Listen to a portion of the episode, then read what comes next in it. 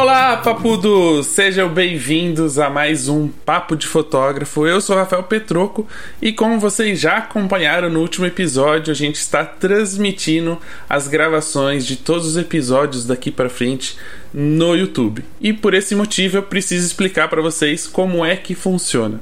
Como vocês sabem, um podcast é a gravação de um bate-papo, uma conversa que tem aí seu sua estrutura, né, a maneira com que a gente grava, uma pauta.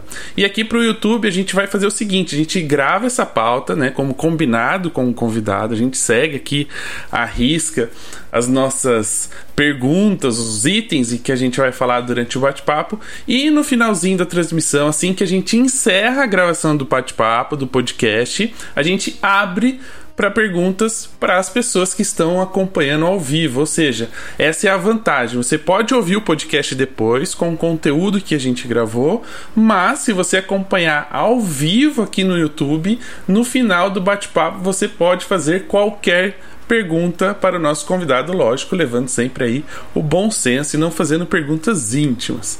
Então, para o bate-papo de hoje, a gente vai ter uma conversa muito legal sobre direção de pessoas, fotografar meninas, fotografar meninos, com uma pessoa que está aí bombando no YouTube. Mas antes, eu quero dar um recadinho muito, mas muito importante e emocionante. Mas vou fazer o seguinte: assim como no bate-papo anterior, eu vou trazer a convidada para ver esse vídeo com a gente, para que vocês também tenham a oportunidade de uh, entender qual é o objetivo, qual é a nossa nossos nas nossas metas, sei lá, quando a gente faz o bem, a gente não tem palavras para descrever, né? Então, o que, que a gente faz quando a gente faz um evento beneficente? E eu vou mostrar o resultado. E o mais bacana de tudo é que o convidado, tanto do episódio passado quanto desse episódio, fizeram parte dessa história, né? Estiveram lá no evento, no Papo do Bem, compartilhando seu conhecimento, compartilhando dicas para ajudar as pessoas e automaticamente também ajudando quem foi beneficiado com as doações. Então eu vou trazer a convidada para acompanhar o vídeo com a gente das entregas e depois eu explico um pouquinho do que é o Papo do Bem para você que está chegando agora. Deixa eu trazê-la pra cá. Seja bem-vinda. Oi, como está? tudo bem? Não, tudo tranquilo por aí? Tudo tranquilão, tudo firmeza. Tô ansiosa. Mas antes né? de eu passar o videozinho, ah, normal, né? Eu também, depois de sete anos gravando podcast, agora transmitindo ao vivo online, é um pouquinho dá um frio na barriga ainda, né? Ainda não Imagina. tô muito acostumado com tela, câmera, todas essas coisas aqui. Nossa, dá muito medo. eu ainda tenho. Eu, Deixa eu aproveitar essa. Eu tô bem. Pronto, pode falar. Deixa eu aproveitar a oportunidade. Fala um pouquinho de como foi a experiência de palestrar no Papo do Bem. Cara, foi muito legal, muito legal. Eu nem imaginava que eu ia ficar tão à vontade, que ia ser tão divertida. E aí o Gui tava comigo também na live, e aí a gente conseguiu conversar mais. E foi bem legal, porque trouxeram dúvidas muito pertinentes, assim, a galera que participou ao vivo trouxe dúvidas realmente muito legais, assim.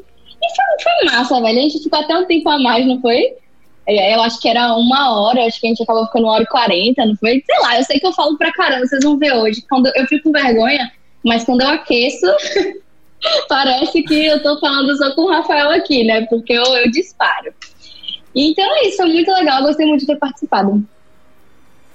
Tá, e só para explicar quem tá chegando agora, quem não acompanhava o Papo de Fotógrafo, tá chegando agora através da IL. Eh, o Papo de Fotógrafo todo ano faz um evento beneficente, né? Onde a gente reúne aí um timaço de fotógrafos que compartilham seus conhecimentos, né? E quem se inscreve no evento, na verdade, está fazendo uma doação, né? É um valor super acessível, ou seja, é democrático para todo mundo poder participar. E essas inscrições viram doações. E esse ano a gente fez um evento gratuito, isso que foi o mais legal, online, né? Uhum para todo mundo aí. Teve pessoas da Nova Zelândia assistindo a gente e as doações eram espontâneas. E o mais legal de tudo é que a gente conseguiu bater recordes de arrecadação. Arrecadamos 7 toneladas de alimento e fizemos essa doação. Então, para você que está chegando agora, está chegando agora no Papo de Fotógrafo e conhecendo agora o Papo do Bem, eu vou passar o videozinho das entregas, né, de como foi entregar a doação para quem participou do evento e ajudou. Então vocês vão poder acompanhar as entregas e depois a gente começa o bate-papo de verdade até a hora que acabar as perguntas, né, Eli? Sim, vamos lá, vamos lá ver. Então vamos passar o videozinho para vocês poderem acompanhar.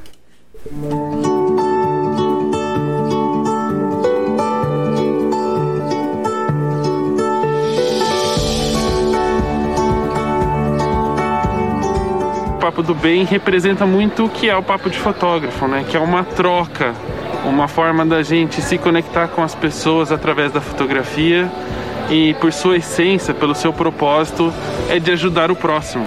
E a gente faz isso com muito amor, muito carinho, transformando conhecimento em um evento e esse evento em uma forma de ajudar outras pessoas que não têm aí de repente as mesmas oportunidades que nós temos, né?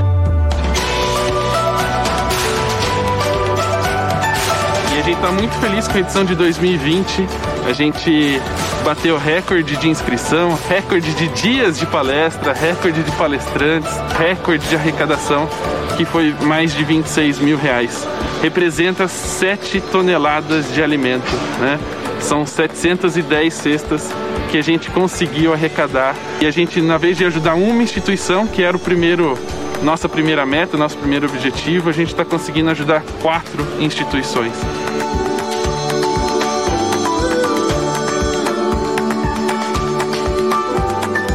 Eu quero agradecer em nome também de todas as pessoas acolhidas no Arsenal da Esperança, a todos vocês, os fotógrafos que participaram do evento Papo do Bem, porque a ajuda que chegou aqui, as outras entidades também, é, é muito valiosa não só pela ajuda em si, mas pela mensagem que ela carrega, não é?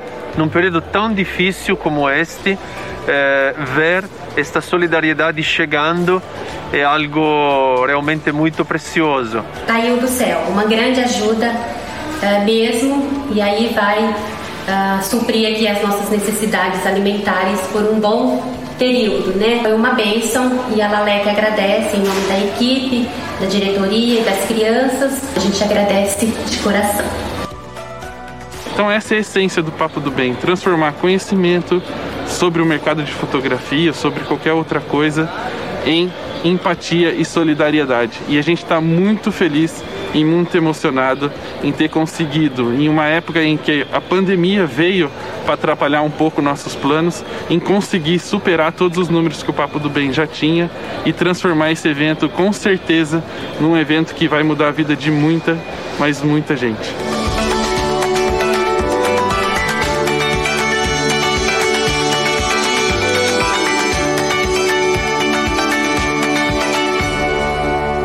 Muito bem, muito bem. Né? Esse vídeo, quando, quando é, termina. Não, arrepia, né? Arrepia.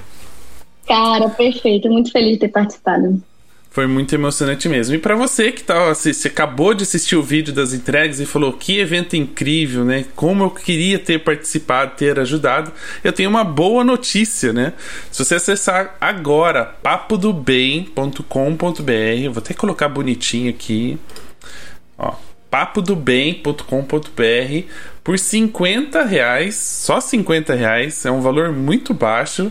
Você consegue assistir as 30 palestras que, que tivemos no Papo do Bem, né? São quase 45 horas de conteúdo com profissionais de todas as áreas, da fotografia de newborn a ensaio sensual. Então tem um pouco de tudo, de marketing, de redes sociais. Então por apenas 50 reais você consegue assistir 45 horas de conteúdo e lá dentro das palestras também tem a participação da IEL. Então tá aí, fica aí o convite para você poder acompanhar e aprender com um timaço. No Papo do Bem tem tudo lá, tem a lista de palestrantes, de conteúdo, tem conteúdo gratuito para quem ainda não não tiver condições de investir em conhecimento. Então, acessa lá agora. Agora não, espera terminar a live, espera a gente bater o papo, terminar a gravação do podcast.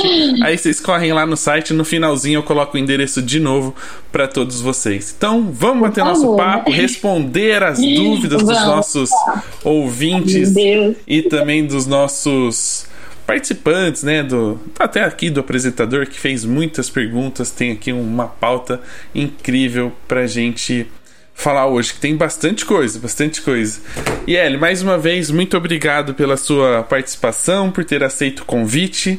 Sei que agora você é uma garota disputada pelos produtores Não. de conteúdo. Tá bombando Mas no YouTube, todo mundo quer passar boa. a mão. Não, As pessoas assim, querem tipo, passar a mão no troféuzinho do, do YouTube, lá na plaquinha do YouTube. As pessoas querem tocar para ver se ajuda, se dá sorte. Nem tirou da embalagem ainda, pra não, não riscar.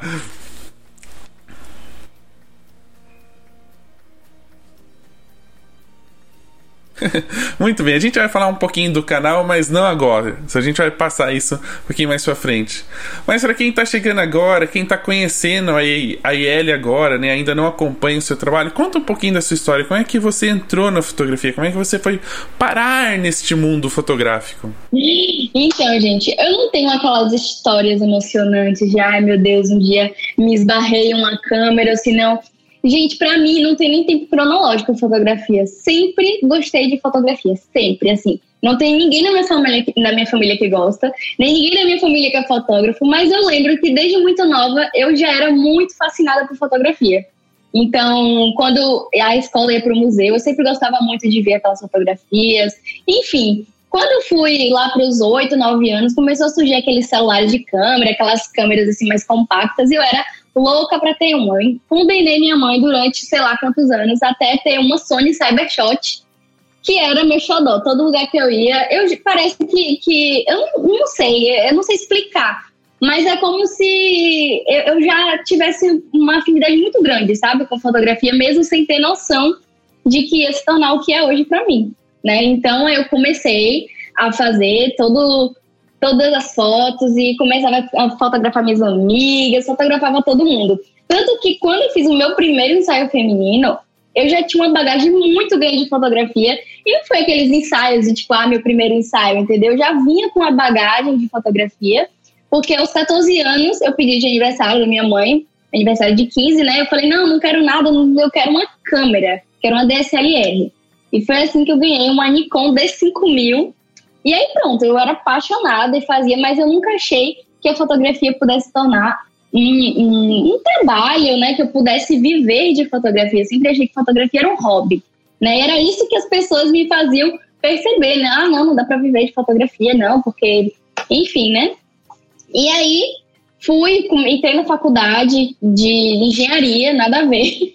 Eu achava que eu queria fazer engenharia, então eu passei no vestibular para engenharia, fui para federal, tá? chegou lá, eu não sentia aquela afinidade grande, na verdade eu só me dava mal na faculdade, eu tirava muita nota baixa e assim, não gostava de estar lá, só que além de eu não gostar de estar lá, ninguém ali estava gostando também. Então achei que era normal você estar infeliz fazendo das o coisas. Problema, né? O problema não era, o problema não era o, o, o curso, era talvez os professores.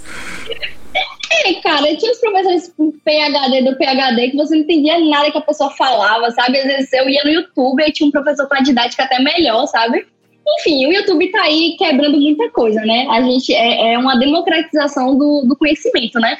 Então eu lembro que até na faculdade eu aprendi muito pelo YouTube, eu colocava lá é, limites e não sei o quê, e, e, e álgebra linear, eu consegui estudar pelo YouTube, enfim. E aí fui fui indo na faculdade até que começaram a época de greve. Começou a época de greve. E aí, o meu marido, que então era meu noivo na época, ele foi transferido para Belém, mas ele ia ficar pouco tempo. Eu falei, ah, já tá de greve, eu vou lá também, porque ele trabalhava com evento, ainda trabalha. E aí tinha um contrato de fotografia. Eu tinha uma câmera, eu sabia é, fazer fotografia, enfim, eu sabia mexer ali. Eu já tinha uma certa é, experiência assim, com o evento, porque eu já tinha feito aqui em Aracaju alguns eventos, enfim. Mas nada assim, profissional, meu Deus, eu tô ganhando dinheiro. Não, até então não ganhava um centavo. E aí eu falei, não, vou lá, já sei fazer alguma coisa, né? Então fui para Belém com ele. E aí cheguei lá, fiz os eventos e eu já gostava de evento, nunca. Porque tem fotógrafo que quando é de um nicho, né? Às vezes tem outros nichos que não gostam e tal, mas eu gostava de eventos também. E aí que eu sempre. Eu, achava, eu achei que esse eu gostava de evento era que você era baladeira, você gostava de sair pra festas. Não, não, pior que eu sou muito caseira, gente. Mas assim, ó, aquele, aquela criatividade de correr atrás, de pegar uns anos, de pegar os momentos, né? Eu gostava daquilo. É engraçado. E aí, é, normalmente quem faz ensaio odeia evento, né? Normalmente é assim. Pelo menos meus colegas todos, meu Deus, não, evento não. E aí foi, né? Fui para Belém, só que eu gostava muito, sempre gostei de ensaio feminino, sempre. Eu tinha um flick, meu flick ainda tá ativo, viu, gente? Se quiser dar risada lá. tá, e a Helena Pomucena. É de 2009, e eu já tinha fotografia lá, já fotografava prima, amiga, enfim. E aí lá eu já gostava muito, já favoritava as fotos e favoritava fotos femininas, né? Ensaios femininos. Então eu sempre gostava de ensaio feminino. Eu já tinha noção de que eu queria fazer. Então lá em Belém é, publiquei um grupo do, do Facebook. Essa eu não conhecia ninguém, ninguém. Eu não conhecia ninguém lá. Era só eu e meu marido. Então, coloquei no grupo do Facebook, que já que ele trabalhava com evento, né? Trabalhava com promotora de evento, com, é, chamava, né? E eram meninas assim, tipo, normalmente eram modelos, entendeu? Eu falei, ah, vou, vou convidar lá. Cheguei no grupo do Facebook, sou fotógrafa, nunca tinha feito ensaio menino, né? De verdade. Aí eu falei, ah, sou fotógrafa, tô precisando de duas modelos para fazer um ensaio. Bem assim, nessa cara de pau, sem colocar um portfólio. Juro pela minha vida, gente. Sem colocar um portfólio, me apareceu mais de 100 meninas diferentes. E assim, todas querendo, vamos, eu quero, eu quero, eu quero, eu quero. E eu ainda escolhi quem é que eu queria fotografar. E aí chamei uma menina, e aí gostei muito dela no dia do ensaio e tal. Eu falei, não, me indica uma amiga sua. Aí acabou que a outra menina foi uma amiga dela, e já a partir dessa segunda já tive que. É, uh, a partir dessa segunda eu já tive clientes provenientes dessas meninas que eu convidei. Então foi muito rápido, assim, para mim. Não, e tem uma, uma coisa legal, né? Acho que talvez seja a pergunta de muita gente é, de que, ah, se eu sou fotógrafo iniciante, né? O que, que eu tenho que fazer? Né, não tenho portfólio. Eu acho que existe sim uma grande discussão de se cobra ou não cobra, uh, mas eu acho que a partir do momento que você tem o interesse em ter um portfólio, eu não vejo problema nenhum de oferecer, de fazer a fotografia gratuitamente, né? Pega uma amiga bonita, feito, é. uma prima, um parente e oferece. Fala, olha, eu preciso treinar, preciso fazer um portfólio, eu te dou as fotografias, né? Então eu acho que o de graça nesse momento é importante. O, o problema é quando a pessoa vem te contratar, entre aspas, ela chega até você e pede para você oferecer, é, e oferecer o seu trabalho de graça. É complicado, é mesmo depois é, chegar num dentista e pedir para ele fazer sua dentadura, seu aparelho de graça. É ele não vai fazer, né? Existe um custo. Sim. Então, para quem tá começando, e eu sei que muito provavelmente deve surgir essas perguntas, é necessário. Uh, tente separar dessa forma. Se é você o interessado, pode fazer de graça. Se é a outra pessoa interessada, pelo menos aí os custos da viagem, do é, dia, sim. da alimentação, você tem que cobrar. E assim, não é muito de graça, né? Porque você tá ganhando conhecimento. Assim, como eu disse, a minha história, ela não dá para ser é, copiada para outros iniciantes. Porque quando eu fiz esses ensaios, eu já tinha noção de fotometria total, eu já tinha noção de muita coisa. Então, por isso que a partir do segundo eu já comecei a vender. Porque tiveram pessoas que se interessaram já ali. Mas se não fosse isso, eu sempre falo, gente, fotografa seis meses, entendeu? Gratuitamente, convidando. Tenta não expor no, no, no Instagram, né? Ah, tô procurando modelo, porque aí também vai ser complicado depois para você começar a cobrar, né? Porque eu de gente depois querendo de graça não tá escrito. Mas se você procurar nesses grupos, ver uma amiga, ver uma prima e treinar muito até você estar seguro de que as pessoas vão querer comprar de você. Eu acredito muito nisso. É, para praticar também não é praticar com um cliente, né? Se você quer praticar, procure você uma pessoa e faça gratuitamente, combine alguma coisa. É, até é importante Ou ninguém quer pagar para ser cobaia, né? Porque às vezes ela vai ser, sem saber, é mas ela não quer, ela, ela não quer pagar e, e, já saber que vai ser cobaia. Mas como é que foi é, nessa questão? Aí você, beleza, você tinha experiência, já tinha né, um certo conhecimento, se jogou aí no grupo do Facebook para oferecer o seu trabalho e você realmente sim. nesse momento entendeu que a fotografia uh, de ensaio feminino era a sua área ou você demorou um tempo ainda e usou né, essa experiência no, no, na fotografia social, na fotografia de eventos, para se manter financeiramente por um tempo, para depois se dedicar só ao retrato feminino? Como é que foi esse processo? Então, foi, foi muito engraçado, assim, porque o meu primeiro ensaio, ele já foi esteticamente um, um ensaio bom. Não é, não é me achando, não, mas já foi um ensaio bom por conta da bagagem, né? E já tinha, já sabia mexer um pouco com Photoshop. Então, minhas primeiras fotos que eu publiquei, elas já estavam tratadas, enfim. E o meu segundo ensaio foi o meu divisor de águas, porque eu fiz o ensaio de uma menina e aí entreguei as fotos, né, dessa que era amiga da primeira, e ela falou para mim bem assim: "E Ellie, você conseguiu captar a minha essência. Eu nunca tinha me visto da forma que você tá me mostrando. E assim, eu tô apaixonada e ficou emocionada, chorou. O namorado dela veio me agradecer, dizendo que achou lindo. Então, eu nunca tinha, aquilo foi muito impactante para mim. Você tá fazendo o que você gosta e receber uns comentários desses, você receber depoimento, assim, para mim mexeu muito comigo, muito. Naquele momento ali, eu soube que era aquilo que eu queria fazer para a minha vida. Foi naquele momento que ela falou para mim, ó, você conseguiu captar a minha essência. E aí, nossa, e aí começou que meu Instagram era muito pequeno, era meu, né? Eu apaguei tudo, ficou umas duas selfies só. E aí comecei a publicar os ensaios. E aí que começaram, depois dessas, dessas duas meninas, muita gente começou a me seguir e pedir orçamento. Ah, não sei o que, você fotografa, não sei o que. E aí foi que eu fotografei uma das amigas de uma delas e depois mais duas me contrataram. Então, no primeiro mês, assim, depois dessas duas, eu já tive três clientes. Então, foi a partir dessa que eu fui crescendo, crescendo. Então, não teve muito isso de eu me manter com o evento, porque realmente, para mim, o meu tempo cronológico, né, meu, minha fase, foi muito diferente do que costuma ser, né? Porque foi muito rápido por conta dessa experiência já com fotografia, né? Então foi muito, muito mais rápido para mim. Então, quando já tive essa terceira cliente, pronto. E ensaio feminino é uma coisa que, quando você faz, a sua amiga se interessa, e aí quando você vê, já fez do grupo de amigas, entendeu? Então, para mim, foi muito fácil, muito fácil mesmo, assim, vi, começar a viver de fotografia. Eu sei que não é e bom falar isso, né? Primeiros... Porque as pessoas se ludibriam, né? Mas eu não gosto de enganar ninguém. Para mim, realmente foi mais rápido. É, não, acontece, são histórias, né? Eu também, eu também às vezes, Sim. quando eu falo sobre como eu entrei no mundo da fotografia, eu falo, olha, não foi nada poético, fotografia me escolheu, né? Até brinco, eu imagino, eu imagino uma câmera fotográfica com uma pokebola jogando assim e, eu, e as pessoas saindo de dentro. Ah, ela me escolheu, né? Enfim, aquelas, tipo aquelas isso, piadinhas ruins que só funcionam pra gente. As pessoas acreditam muito em dom, né? É, não, e, e outra, gente, eu dom tive. Não existe, existe domínio. eu, eu, eu, eu e, e, a minha história também não tem muito, assim, foi, acho que talvez é, estar no lugar certo na hora certa, né? É, de a pessoa precisar de um designer, eu estar lá, depois ela precisar de um freelance, eu estar lá, e depois trabalhar num dos maiores estúdios, né? De, na verdade, de um dos maiores profissionais da fotografia de casamento da minha cidade, também era oportunidade, eu estava lá e, e acabei abraçando. Então não tem muito. Uh, as pessoas até falam, Max, como é que você conseguiu ser segundo fotógrafo? Ué, eu fui aproveitando as oportunidades que, que apareceram, né? Não, não, não, não posso me usar muito como exemplo, que é mais ou menos o que você está falando.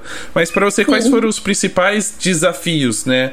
Uh, apesar da sorte ou de estar no Sim. lugar certo na hora certa e começar já, logo no começo, já conseguir cobrar, quais foram os maiores desafios nesse processo de realmente viver disso, de fotografar pessoas comuns, é, mulheres, alguns homens? Como é que foi esse, esse começo, né? Como é, na verdade, quais foram as dificuldades no começo?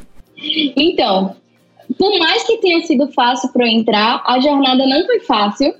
De forma alguma, pelo contrário, eu errei muito, muito, muito. Eu sempre falei que os meus erros é, foram que me fizeram o que eu sou hoje na fotografia. Meu contrato, minha forma de tratar os clientes, tudo isso foi baseado nos erros que eu cometi. O contrato, eu acho que o contrato é muito isso. Você vai passando por uma situação difícil, você fala, nunca mais vou passar por isso. Aí surge uma cláusula no contrato. A gente tem que passar por algumas coisas. São essas coisas que nos fazem bons fotógrafos, né?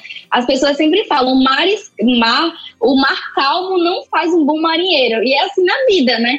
A gente precisa de uma tempestade, a gente precisa de dificuldade para conseguir superar aquilo. Parece papo de coach, mas não, gente, é verdade. São nas clientes ruins que você aprende a lidar com o cliente. São nos modelos mais difíceis de direcionar que você aprende a direcionar. Eu acho um absurdo assim quando eu vejo a galera falando, ah, é direção de modelo, e chama modelo.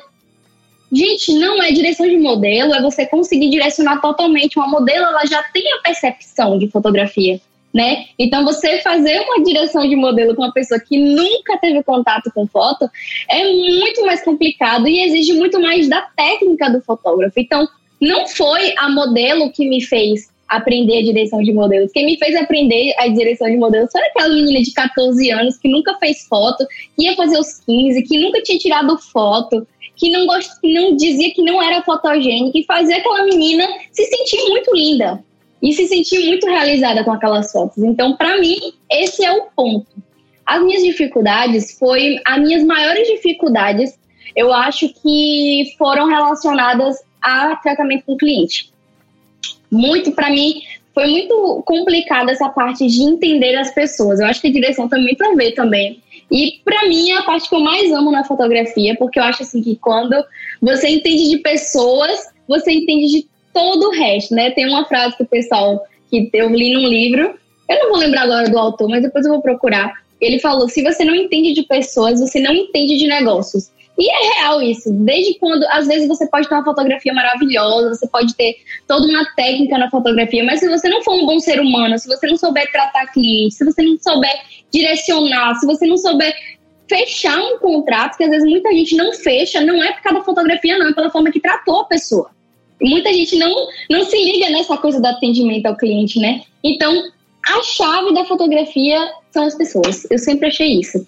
Então, para mim, até hoje, quando eu tenho algum problema com o cliente, quando eu pego uma cliente mais difícil, realmente é, foi minha dificuldade principal, foi conseguir lidar com os clientes.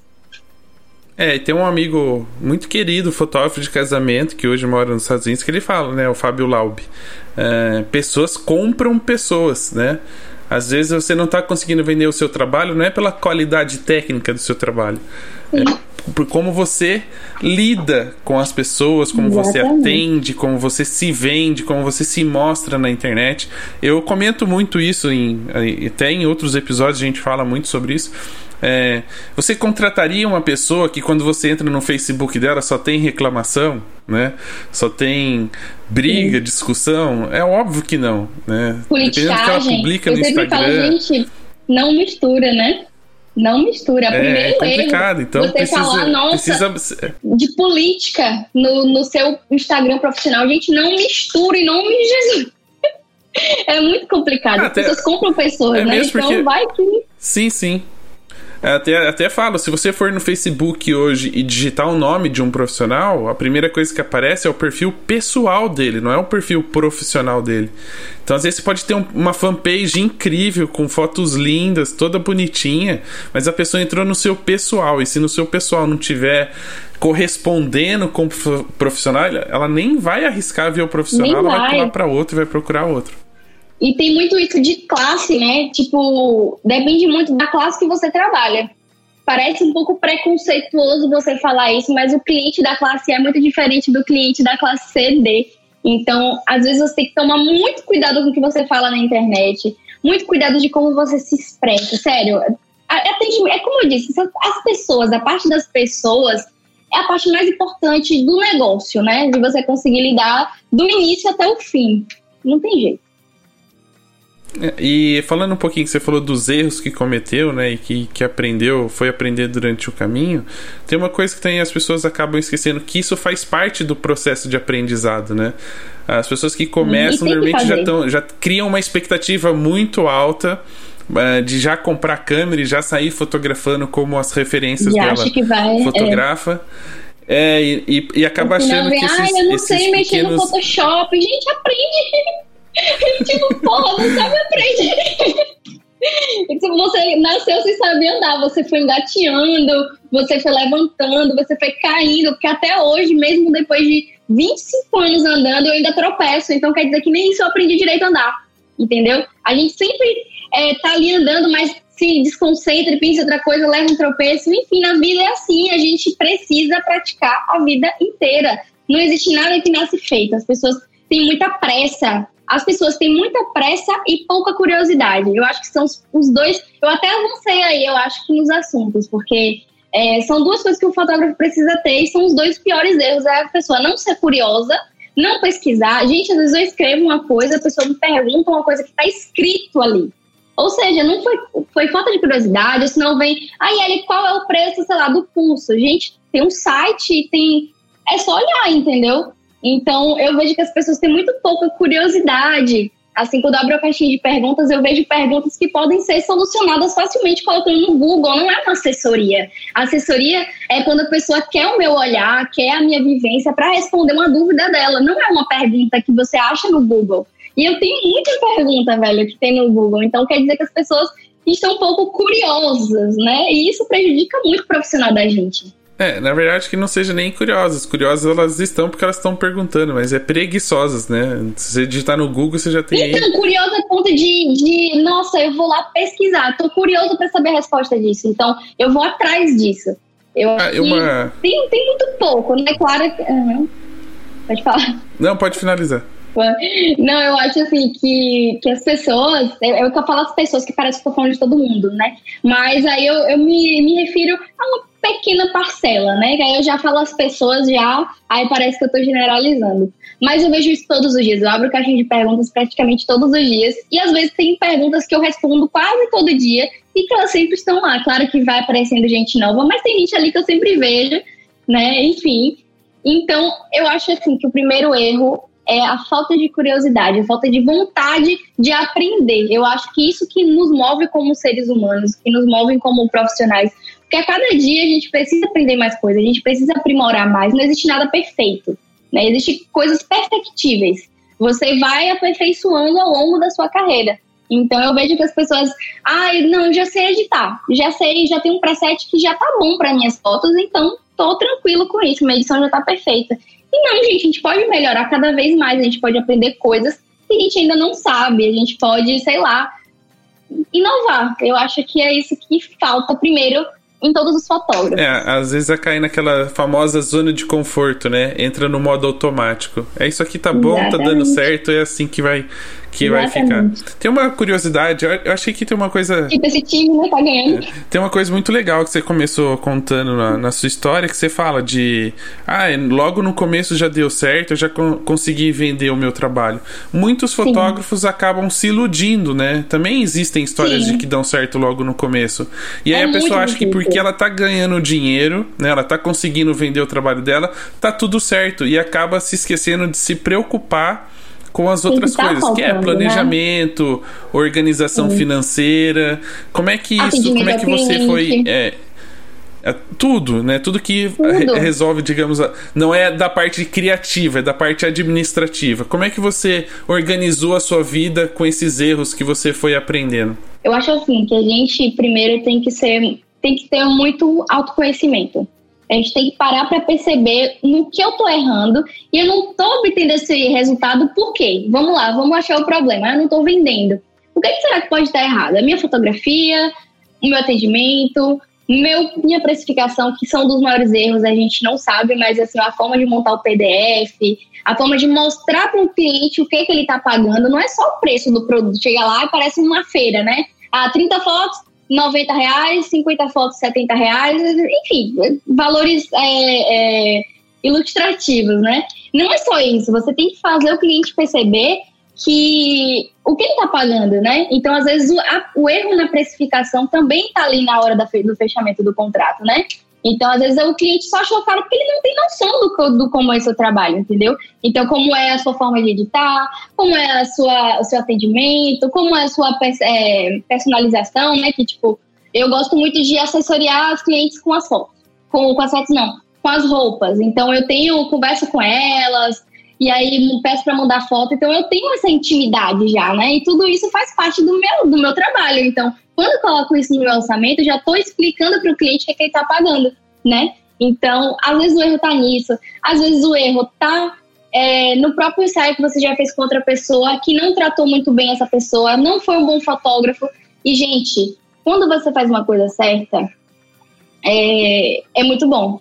Mas quando você faz uma coisa errada, aquilo se repercute muito mais fácil. Então, um erro na sua fotografia, um erro no seu atendimento, um erro na sua, na sua forma de tratar o cliente, às vezes você fica sujo lá na frente. Se você mora numa cidade pequena, piorou. Então, às vezes, ah, eu fiz foto com fulano, mas não gostei, eu não fiquei confortável. Ah, eu não gostei porque ele fez isso, não gostei porque fez aquilo. Então, às vezes, o erro também tá nesse boca a boca, né? Enfim, então, são muitas coisas, gente. A gente poderia falar esse papo durante horas, porque realmente é muita coisa, muita coisa que a gente pode abordar. Tá, e, de, e, no seu caso, que você, por exemplo, estava dando tudo certo, em que momento você descobriu que tinha algumas coisas que você precisava se preocupar sem ser só com a fotografia? Por exemplo, ah, tô fazendo um monte de ensaio e no final do mês não sobra dinheiro. Que momento você percebeu? Você falou, opa, peraí, que não é só minha fotografia, tem que começar a cuidar de outras coisas aqui, prestar um pouquinho mais de atenção. Como é que foi? Então, esse processo demorou um pouco mais. Eu vou até é, mais para frente depois falando disso, porque eu só tive essa noção de negócio quando eu tive meu filho. Eu acho que é a maternidade que me empurrou. Que assim, eu nunca cresci tanto na minha vida quanto nesses três anos que eu tô com o Luca. Porque um filho, tem muita gente que acha que ah, atrapalha. Gente, um filho atrapalha. Atrapalha muita coisa. Mas ele é a sua motivação, né? Você tem um motivo para estar fazendo alguma coisa. Então, meu motivo de querer ganhar mais foi porque para eu conseguir ter uma vida melhor e eu consegui ficar mais confortável. Então, até eu engravidar, eu não tinha essa noção de negócio. Fotografia era é, uma forma de vida, era arte. Então, eu fazia muito ensaio. Eu chegava a fazer 30 ensaios por mês e eu ganhava muito pouco. Então, eu ganhava muito pouco. Assim, eu cobrava muito baixo no ensaio. E aí, eu fazia 30 ensaios por mês, não tinha vida. E aí, quando eu meus erros foram perceber que eu poderia e eu tinha uma qualidade para eu conseguir cobrar a mais, só que eu precisava reaver muita coisa. Eu precisava reaver os meus orçamentos, reaver o meu investimento, eu precisava reaver o meu marketing. Já que eu estava passando o dia todo na rua, de manhã eu passava a manhã toda editando um ensaio, e de tarde eu passava a tarde toda fotografando o ensaio, e de noite eu estava morta. Eu nunca fui produtiva à noite. Então, eu tava percebendo que tava pecando em muitas coisas. Então, foram esses erros, assim, de, assim, e levei muito calote, gente. Então, uma pessoa que levou calote fui eu. eu acho que isso que me ajudou muito também a fechar meus contratos direitinho, a, ao faturamento que eu tenho hoje, é muito decorrente do, desses erros. Eu tive muitos erros, muitos erros mesmo. Então, é, me ajudou muito essa questão, entendeu? De fazer muito ensaio também me treinou muito mais né, a direção de modelo, porque imagina fazer 30 pessoas por mês. Eu fotografava muita menina, então era menina de todos os jeitos. Então eu sabia como lidar, foi meio que uma, um laboratório de experiência para mim. Né? Então passei dois anos fotografando dessa maneira, né, fazendo muito ensaio. No último, no último mês mesmo que eu saí de Belém, é, eu fazia fazia esses 30 ensaios por mês. E aí me mudei para Aracaju e tive um total de zero ensaios. Então eu tive que reconstruir né, tudo, tudo mesmo. Só que aí eu comecei cobrando também o mesmo valor. Comecei com o tipo de marketing que eu fazia lá. Por isso que eu sempre falo, gente, quando eu falo de marketing, eu não tô falando de uma realidade que eu não vivi. Eu vivi os dois lados. Eu vivi o lado do fotógrafo que fazia vários ensaios por mês e ganhava pouco em cada ensaio. É, e tinha um faturamento que no final do mês, ok, mas não compensava pela minha saúde, né, que não estava tendo. E fui para onde eu tô hoje, que eu faço poucos ensaios, consigo faturar bem com esses ensaios, consigo filtrar mais meus clientes, porque quando você filtra o seu valor, quando você aumenta seu valor, você filtra os seus clientes também. Então, quem vai fechar com você? Quem realmente ama muito seu trabalho. Então, ali você já está conseguindo filtrar e segmentar muito mais as pessoas. Quando é muito barato, vai vir de tudo, vai vir gente que só contratou você por causa do preço. Vai ter gente que, ai, que achou que tá procurando fotógrafo, colocou e achou você baratinho e comprou. Então, quando você consegue aumentar o preço, você segmenta muito também e você consegue segregar muitas pessoas. Então, para mim foi muito bom essa, essa construção, né? Foi uma construção total. Mas esses dois anos, como eu disse, também foram muito bons para mim, porque me treinaram muito, porque foram muitas pessoas diferentes, né? Então, aprendi pra caramba.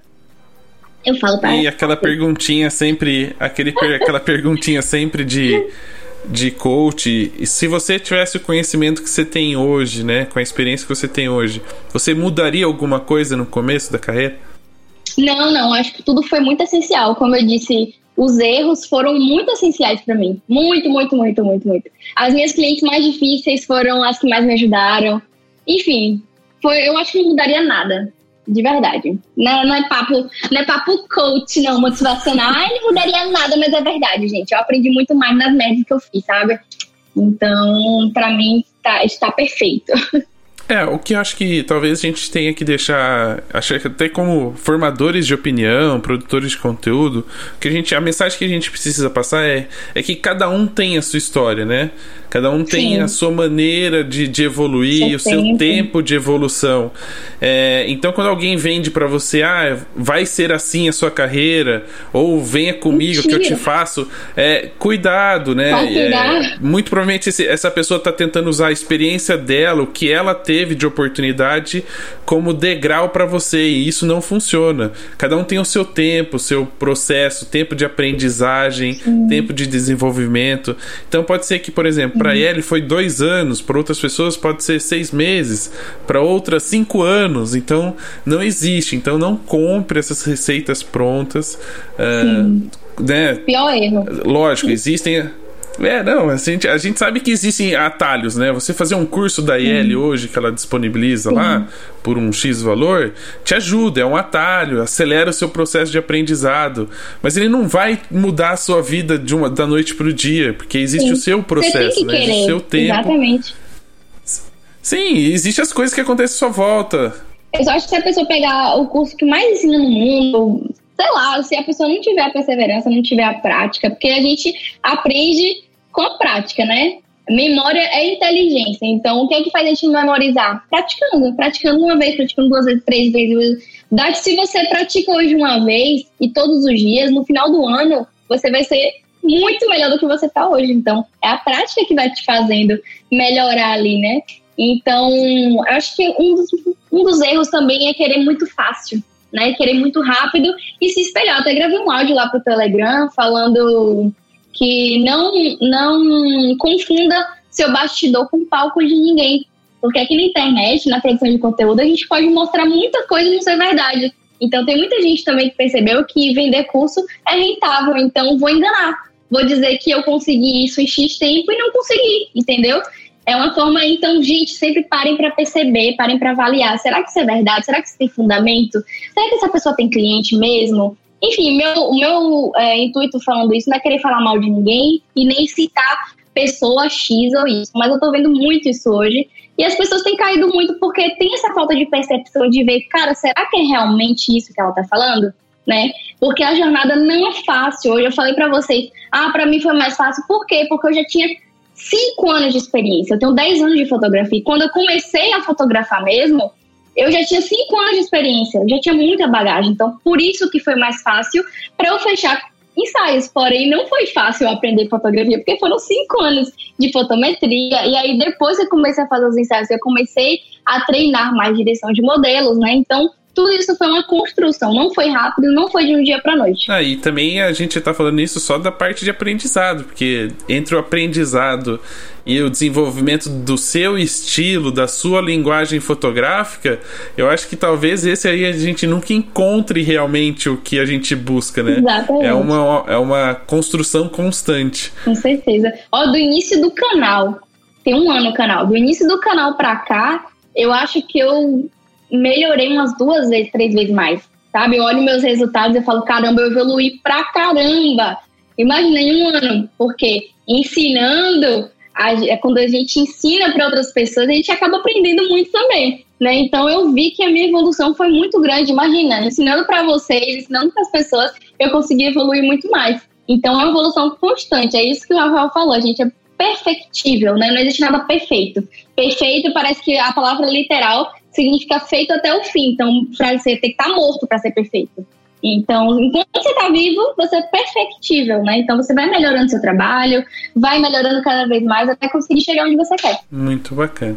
Vamos entrar um pouquinho no assunto do bate-papo, porque eu acho que a galera já está aqui com as mãos coçando para saber quais vamos, são as vamos, dicas, vamos. como é que eu faço para fotografar as pessoas, as pessoas Sim. comuns, né? Sim, Falar um pouquinho, você acaba se destacando até pelo conteúdo que você acaba publicando, pela direção das pessoas, né? A gente usa a direção de modelo, que talvez não seja a melhor definição, né? Da, é, do, não, é verdade. Do trabalho, porque as pessoas não são modelos, na verdade. São direção de pessoas, né? Elas viram na hora, é... né? Elas viram na hora, meio que modelos. é. É, não, sério, no de... final do ensaio, eu pego uma menina tímida e transformo ela numa top model, sabe? No final ela tá confiante, feliz, já tá fazendo todas as poses sem eu falar muita coisa. É incrível, é incrível isso. Então a gente vai falar de direção de pessoas. Vamos falar de direção de pessoas. Vamos mudar esse nome. A partir de hoje ninguém fala mais direção de modelo. É só quando a pessoa for realmente modelo, fotógrafo de moda, enfim. Então vamos falar de pessoas. Sim. Mas antes de falar de como a gente cria uma proximidade maior, sim, sim, né? Porque, até porque talvez essa palavra direção de modelo uh, meio que joga uma certa carga para quem tá sendo fotografado, né? Porque ela vai falar, poxa, mas eu não sei posar e ela acaba sim. ficando mais nervosa. Então, direção de pessoas. Vamos conversar com as pessoas. Uh, como é que é o seu processo de direção? Como é que você trabalha, uh, assim, como explicar para as pessoas o que você quer, né? Sem que fique artificial na fotografia. Então, meio que eu não tenho uma conversa prévia. Eu vejo que, eu vejo que tem alguns autores que fazem uma conversa prévia. Mas eu acho que essa conversa prévia acaba deixando a pessoa mais tensionada, porque ela acha que é muita coisa para ela fazer que ela não vai dar conta. Eu tento o tempo todo trabalhar na mente daquela pessoa em que ela vai dar conta e que ela vai conseguir fazer tudo. Então eu falo, olha, não se preocupe que eu vou te ajudar em tudo. Então, quando a pessoa confia em mim, ela se entrega muito mais fácil entendeu? Então, o meu objetivo não é fazer a menina fazer 10 milhões de poses, é fazer ela se entregar para mim. Que a partir do momento que ela se entrega para mim, conseguir ela, conseguir, eu posso fazer o que eu quiser, ela vai, ela vai fazer aquele, aqueles movimentos, ela vai se entregar, se ela ficar confortável comigo. Né? Não adianta você ter um arsenal de poses na sua cabeça, ter milhões de, de formas de e ser uma pessoa rude, ser uma pessoa hostil, não saber direcionar, não saber tratar a pessoa, vire para lá, vira para cá. Não, não é aí não. Não é isso não. Muita gente vejo direcionando assim, eu fico uma pessoa calada, às vezes não fala muito com o cliente e quer que a pessoa se vire sozinha. Então, quando a gente lida com o cliente como pessoa para pessoa, fica muito mais fácil. Então, primeiro eu tento estabelecer uma conexão com a pessoa. Eu começo a conversar, aí a pessoa, ah, eu não sei fazer foto, não sou fotogênica. Eu falo, não, não existe negócio de fotogênica, não, relaxa. Eu já quebro logo isso. Não existe não, pô. A gente, você viu aqueles lá minhas fotos no Instagram? 99% são meninas como você, que nunca fizeram foto. Então não se preocupe que você vai conseguir também. Então, a gente começa a conversar, eu pergunto quantos anos a menina tem, qual escola estuda, porque eu faço muito 15 anos, né? Qual escola estuda, ou se não, se for uma mulher mais velha, eu pergunto também de onde é, enfim, tento conseguir uma, uma proximidade ali. Aí quando começa as fotos, eu falo pra pessoa, ó, eu quero que você fique calma. Então eu percebo todos os sinais, eu falo muito de linguagem corporal também. Eu acho que linguagem corporal é muito importante na direção de pessoas, né? Porque eu consigo na linguagem corporal perceber os sinais que o corpo dela tá me mostrando. Se ela tá nervosa, se ela tá tensionada, enfim. E quando eu faço os músculos dela relaxarem, quando eu faço ela acreditar que vai ficar legal, então ela começa a entregar muito mais fácil, né? Então eu acho que essa primeira impressão assim marca muito para mim. Então, ter uma experiência legal com a pessoa, ser é, mais carismática, claro que não é forçar. Se você não for uma pessoa é, doida, assim, que nem eu sou, eu, eu sou muito princesa da Disney, sabe? Ai, tudo bom, você quer, você quer. Já faço muita amizade fácil. Mas se você é uma pessoa mais reservada, força isso em você. Não quero que você seja uma pessoa forçada, mas eu quero que você é, tente se relacionar mais com a pessoa, porque o ser humano precisa do outro ser humano, né? Então a gente precisa ter essa conexão primeiro. Ah, e aí vem a pergunta, acho que talvez você deva receber isso com uma certa frequência. É, esse contato que você tem com a cliente, né, principalmente no ensaio, é sempre no dia do ensaio ou você faz alguma reunião prévia? Você conhece a pessoa antes e de uma certa forma no dia do Não. ensaio fica mais fácil? Não, porque conhecer a pessoa antes, assim, tempo é dinheiro, né, gente? E o que acontece? Quando eu fazia as reuniões prévias, isso me tomava uma tarde, né? Às vezes a pessoa atrasava, porque já que no ensaio não tem tanto compromisso assim, né? Então a pessoa atrasava quando ia ver, eu, eu perdi uma tarde. E assim, uma tarde hoje para mim, eu sou mãe, eu tenho um canal, eu tenho o Telegram, eu tenho o Instagram, eu tenho os ensaios, eu tenho edição dos ensaios, tenho edição de vídeo, eu sou tudo sozinha. Então eu não posso perder tempo, sinceramente. Antes era muito legal essas reuniões, realmente passa muito mais confiança para cliente, mas hoje eu não consigo. eu falo para ela, eu falo, ó, tudo aqui pelo telefone. Então eu converso antes, ó, qual ensaio você quer? Me manda aí o estilo dos ensaios que você gosta, porque é tudo relacionado com o que ela quer. Não é o que eu quero nem o meu estilo, né? É baseado no que ela quer, no meu estilo. Digamos assim, é uma, é uma troca, né? Então eu pergunto pra ela, ah, quais fotos você mais gostou do meu ensaio urbano, ensaio natureza, ensaio na praia. A pessoa me manda o que ela gosta, eu dou as sugestões e a gente começa a conversar assim pelo WhatsApp de uma forma rápida. Mas o encontro eu não faço mais. Realmente a minha interação total é no dia do ensaio. Então eu tenho que ser muito mais. É, tenho que ser muito mais no dia do ensaio, né? Porque a pessoa não me conhece nada. Então ali é que eu tenho que criar mais proximidade com ela mesmo. E além desse contato próximo, dessa coisa mais.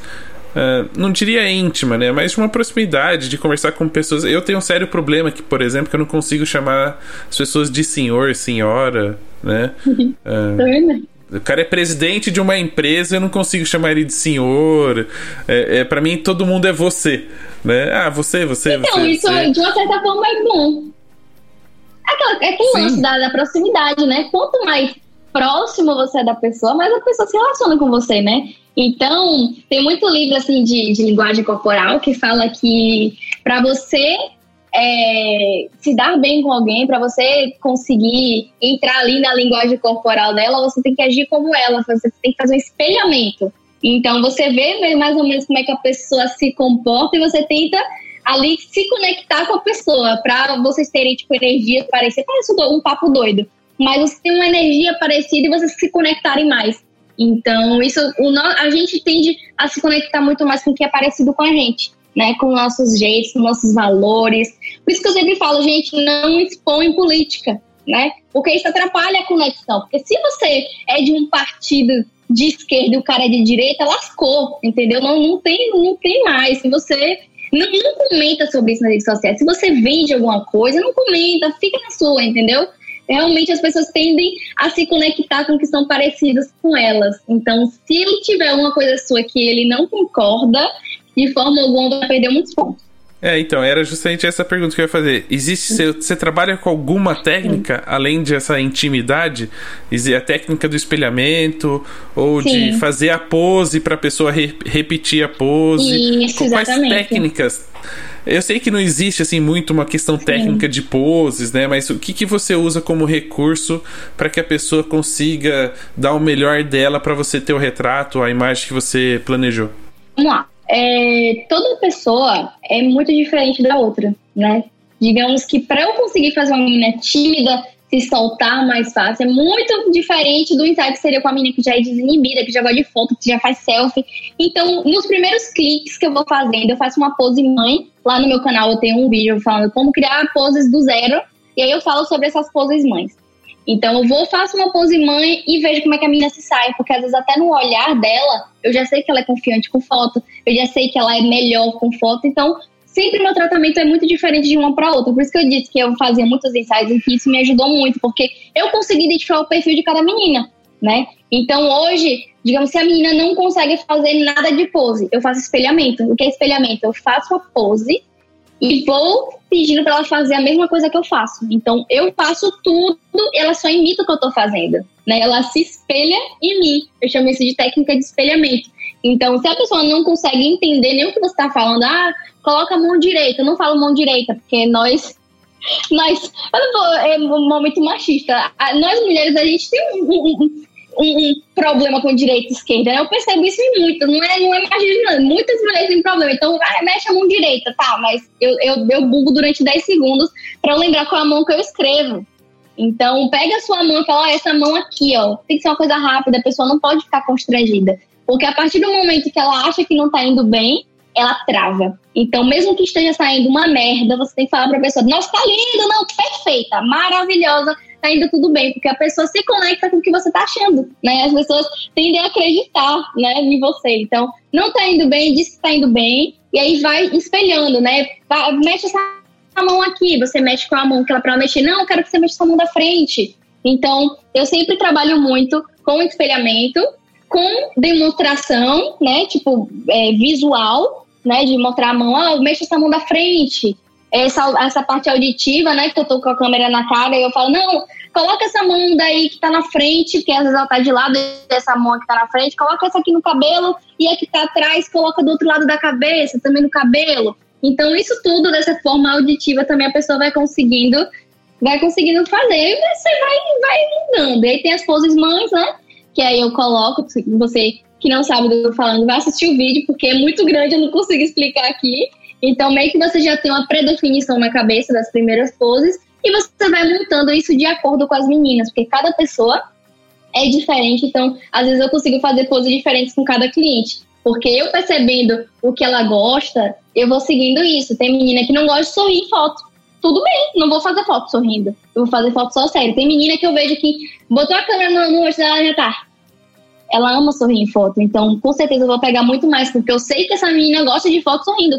Então, é isso, não tem um, um, script. Eu acho muito errado fazer um script para um ensaio, ou até ter roupas próprias para o ensaio, porque você está meio que enlatando o seu cliente, você está fazendo todos eles se tornarem a mesma pessoa. Eu não quero isso. Minha identidade não é baseada em fazer as coisas do mesmo jeito. Minha identidade é baseada em várias coisas, na minha cultura, em tudo que eu faço.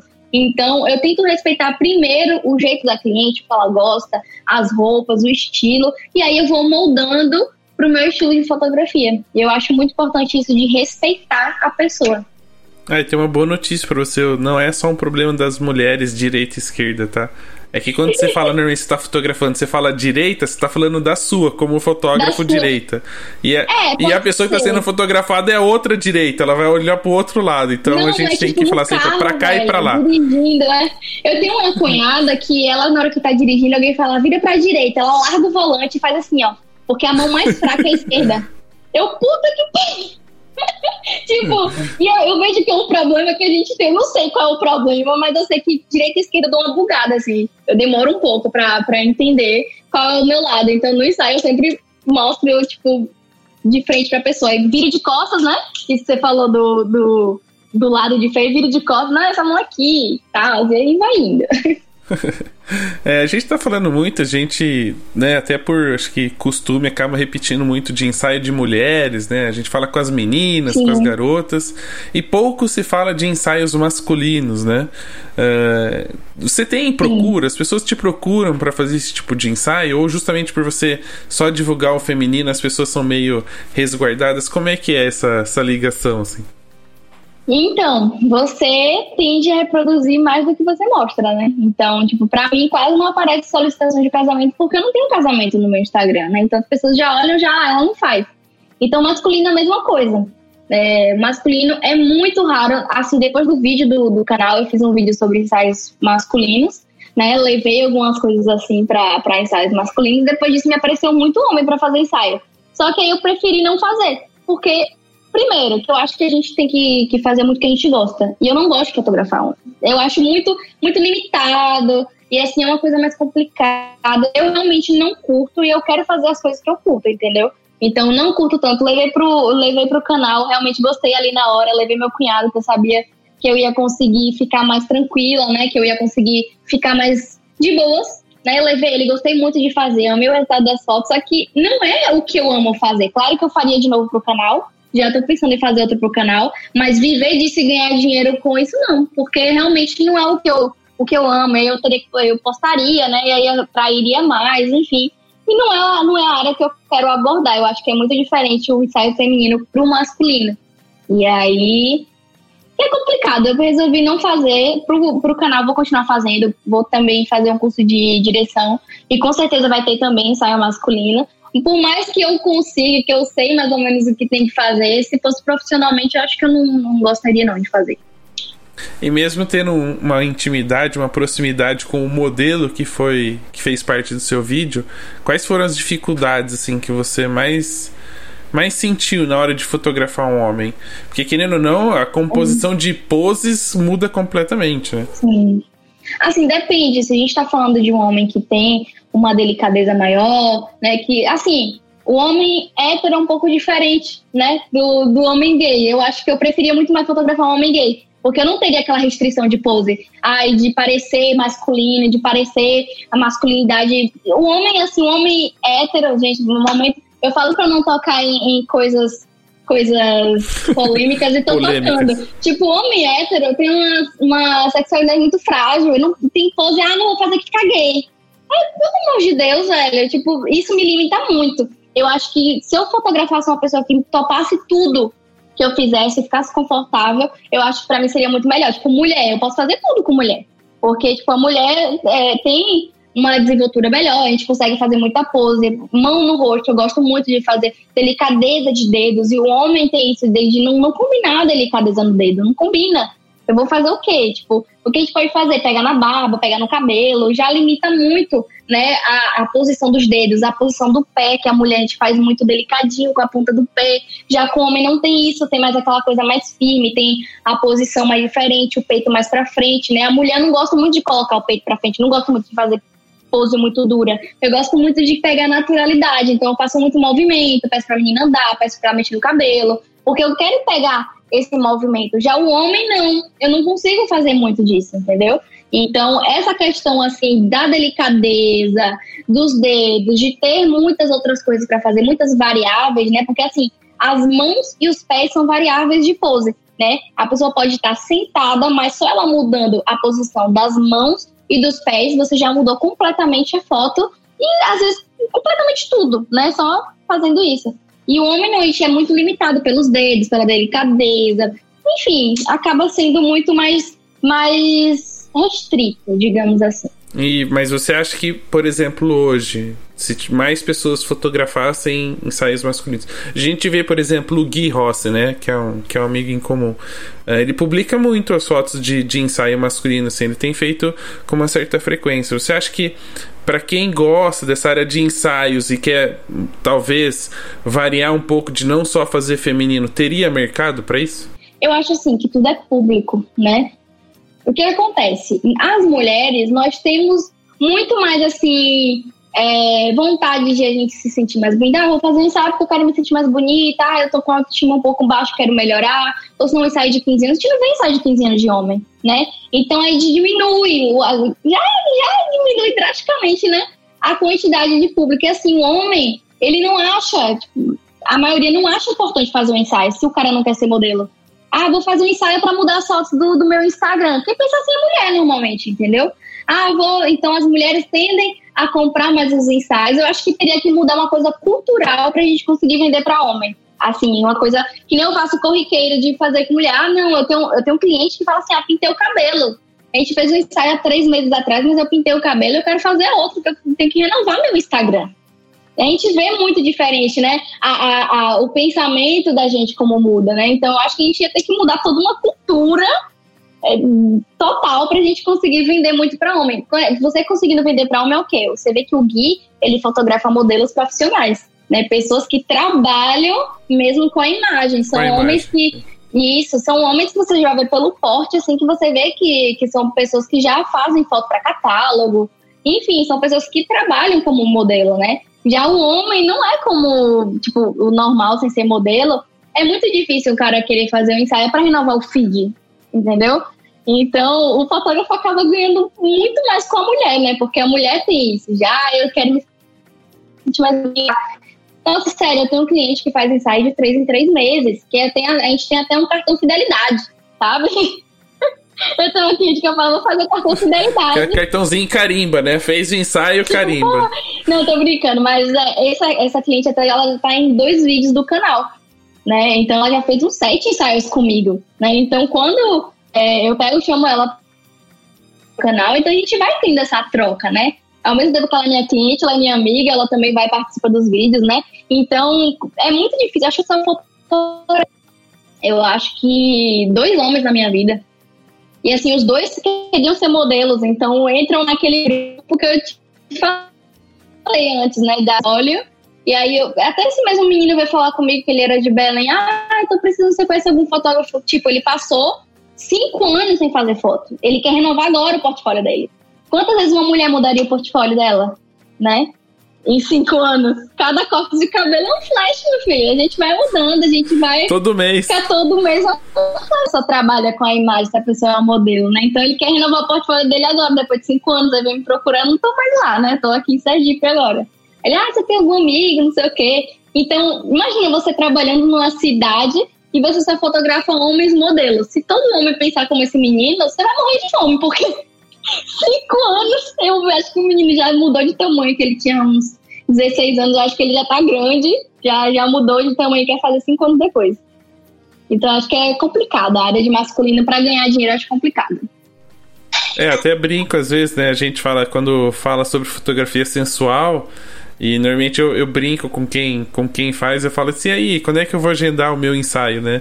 Uh, uh, a gente até fala, o homem é Sim. difícil, né? Ele não presenteia é a namorada difícil. com foto pelado. Sim. É tipo isso. São necessidades. Não, a gente não tá falando sobre machismo, é a necessidade do homem e da mulher. Nós temos pensamentos diferentes, né? É, é muito difícil ver um homem, como eu disse, ah, preciso renovar o feed. Não tem isso, cara. Então, para você que vive de fotografia, faz ensaios simples, ainda tem isso, de ensaio simples, quanto você cobra, que se você cobra um valor a mais, as pessoas tendem a te convidar não só para fotos corriqueiras, a não ser que as pessoas sejam muito ricas. Ela normalmente, se você tiver um valor muito elevado, ela só vai te procurar em datas comemorativas. Tipo, ah, tô fazendo 25 anos, eu quero um ensaio de 25, eu quero um ensaio de 30, quero um ensaio de 15. Então, quanto maior o valor, mais as pessoas tendem também a te procurar como um presente, né? Não é uma coisa corriqueira. E eu acho que com homem piora mais ainda esse lado também. É, eu acho que para homem, talvez não como ensaio, né?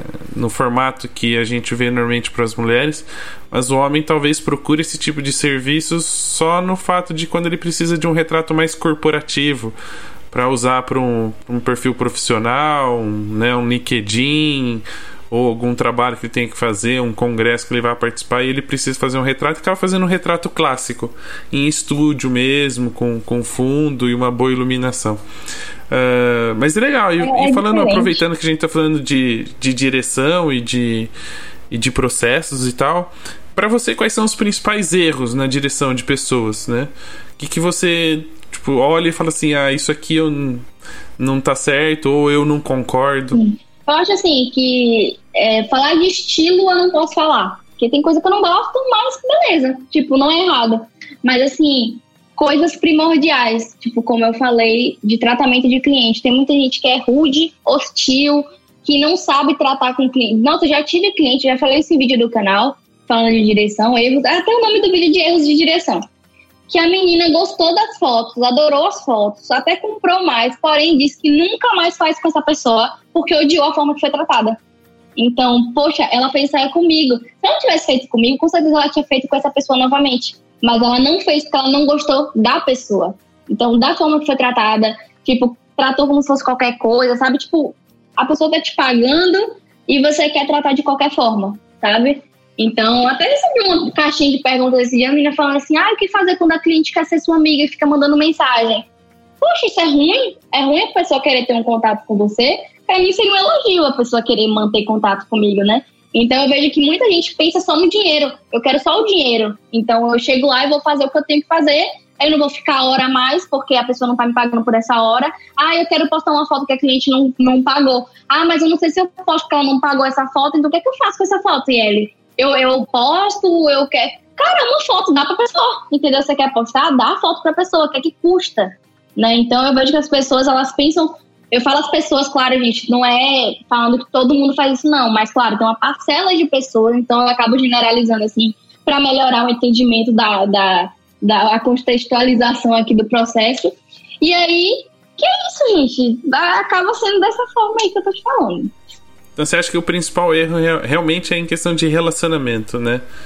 Relacionamento. Eu acho assim que o, o, a, o fotógrafo que ele é calado, que ele não consegue interagir muito com a modelo, em que ele fica parado, que a modelo não sabe como fazer, porque assim, se a menina nunca fotografou, ela não sabe o que fazer. Então, se o cara fica muito calado, se o cara não melhora a autoestima dela, porque assim, a gente trabalha com ensaio feminino, né? Eu estou falando como ensaio feminino, eu posso falar com casal e gestante também.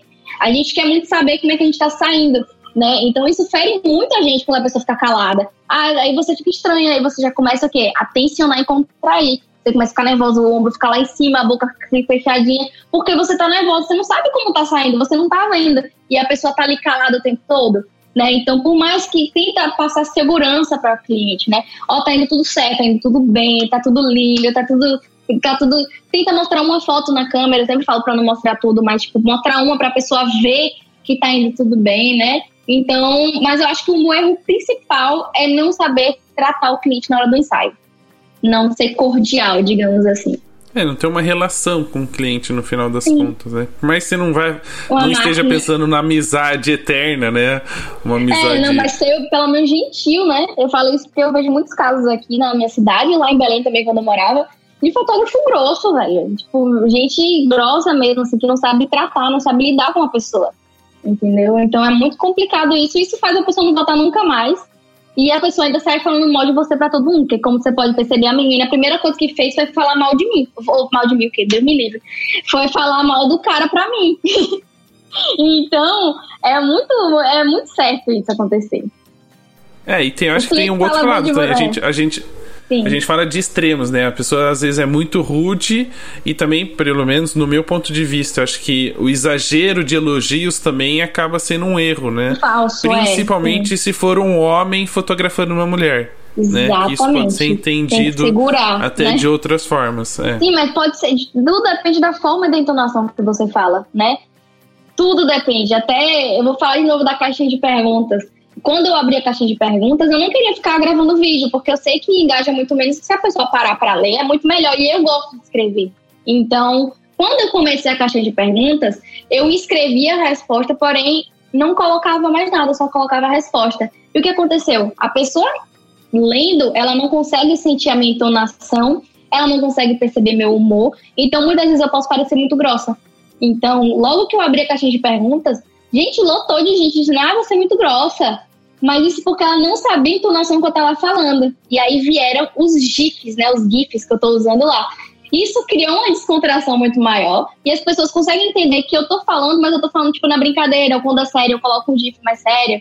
Então, as pessoas precisam saber a entonação. A mesma coisa é a forma que você é homem e tá falando com a cliente. Entendeu? Ai, nossa, maravilhosa. Nossa, isso é diferente, entendeu? A pessoa consegue perceber a sua a sua forma de falar. Se você fala de uma forma elegante, se você não cria muita proximidade com a cliente, proximidade eu digo corporal mesmo, aquela necessidade do toque, de querer meter a mão na menina o tempo todo. Eu acho que isso não é necessário. Você pode fazer espelhamento, ainda mais agora, né, na época do Covid, por favor, não tocar nas pessoas, né? você pode fazer espelhamento de pose, você pode é, falar, faz isso, faz aquilo, sem precisar tocar na pessoa. Tipo, agora depois do Covid, nunca mais eu toquei em uma cliente, né? Por, por conta disso, entendeu?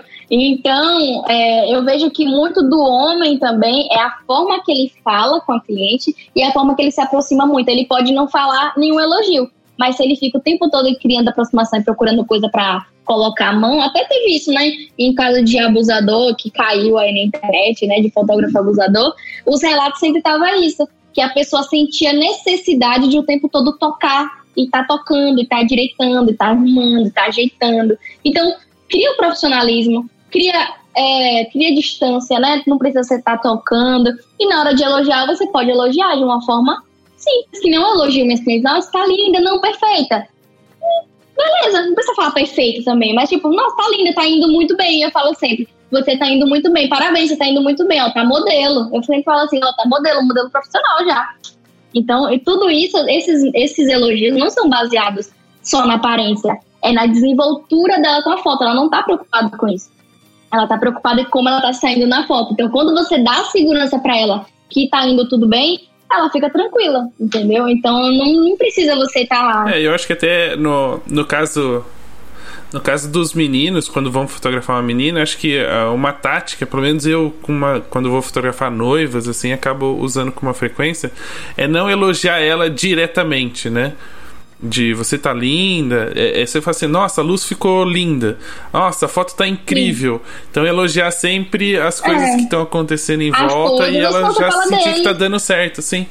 Sim, Sim, não, é que assim, ela começa a ver que quando você começa a elogiar a foto, a luz, ela sabe que as coisas estão dando certo. Já isso já, Sim. de uma certa forma, uh, tranquiliza ela e ela vai correspondendo. Né?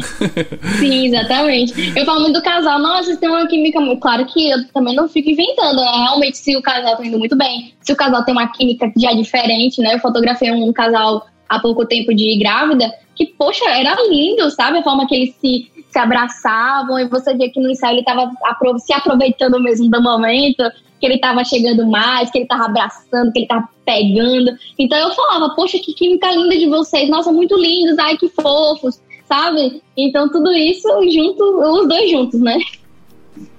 Ou usa aquela, quando é casal, você fala assim, ó, aproveita agora, pega agora, porque depois do casamento fica meio de lado. Calma que vai querer saber de você. Piorou, né? Já estou te piorando, falar aproveita agora, porque depois tem mais. É. Depois que nascer, Ai. vai uns seis meses aí sem, sem toques. Sem toques. No mínimo seis meses.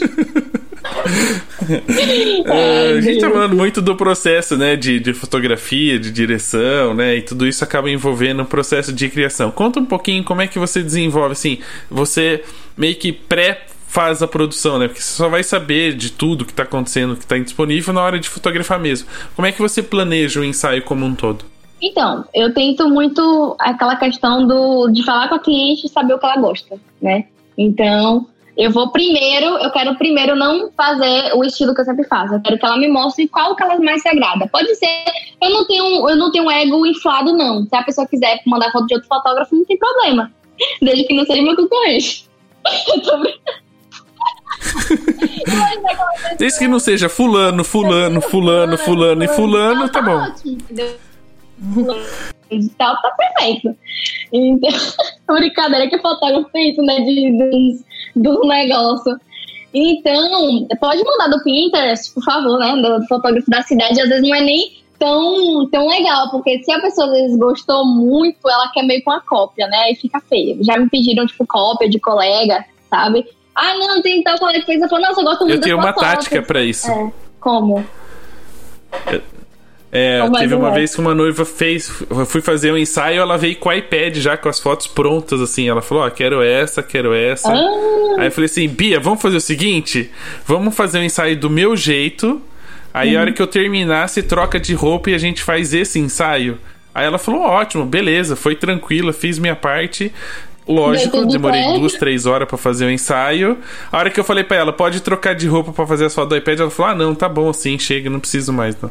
Aí não eu fez. Já gostei. É, perfeito. e adorou as fotos dela, então tá bom. Olha, se uma foto que a pessoa encarna, você faz, né? Tipo, se a pessoa me vem com a foto que ela encarnou muito, eu faço baseado na, na minha visão, né, na minha identidade. Então não vou fazer igual. É, tem menina que quer botar a mesma roupa e ir pro mesmo lugar, se não noiva, né? Que é a mesma foto, no mesmo lugar, com a mesma pôr do sol, que é tudo igual.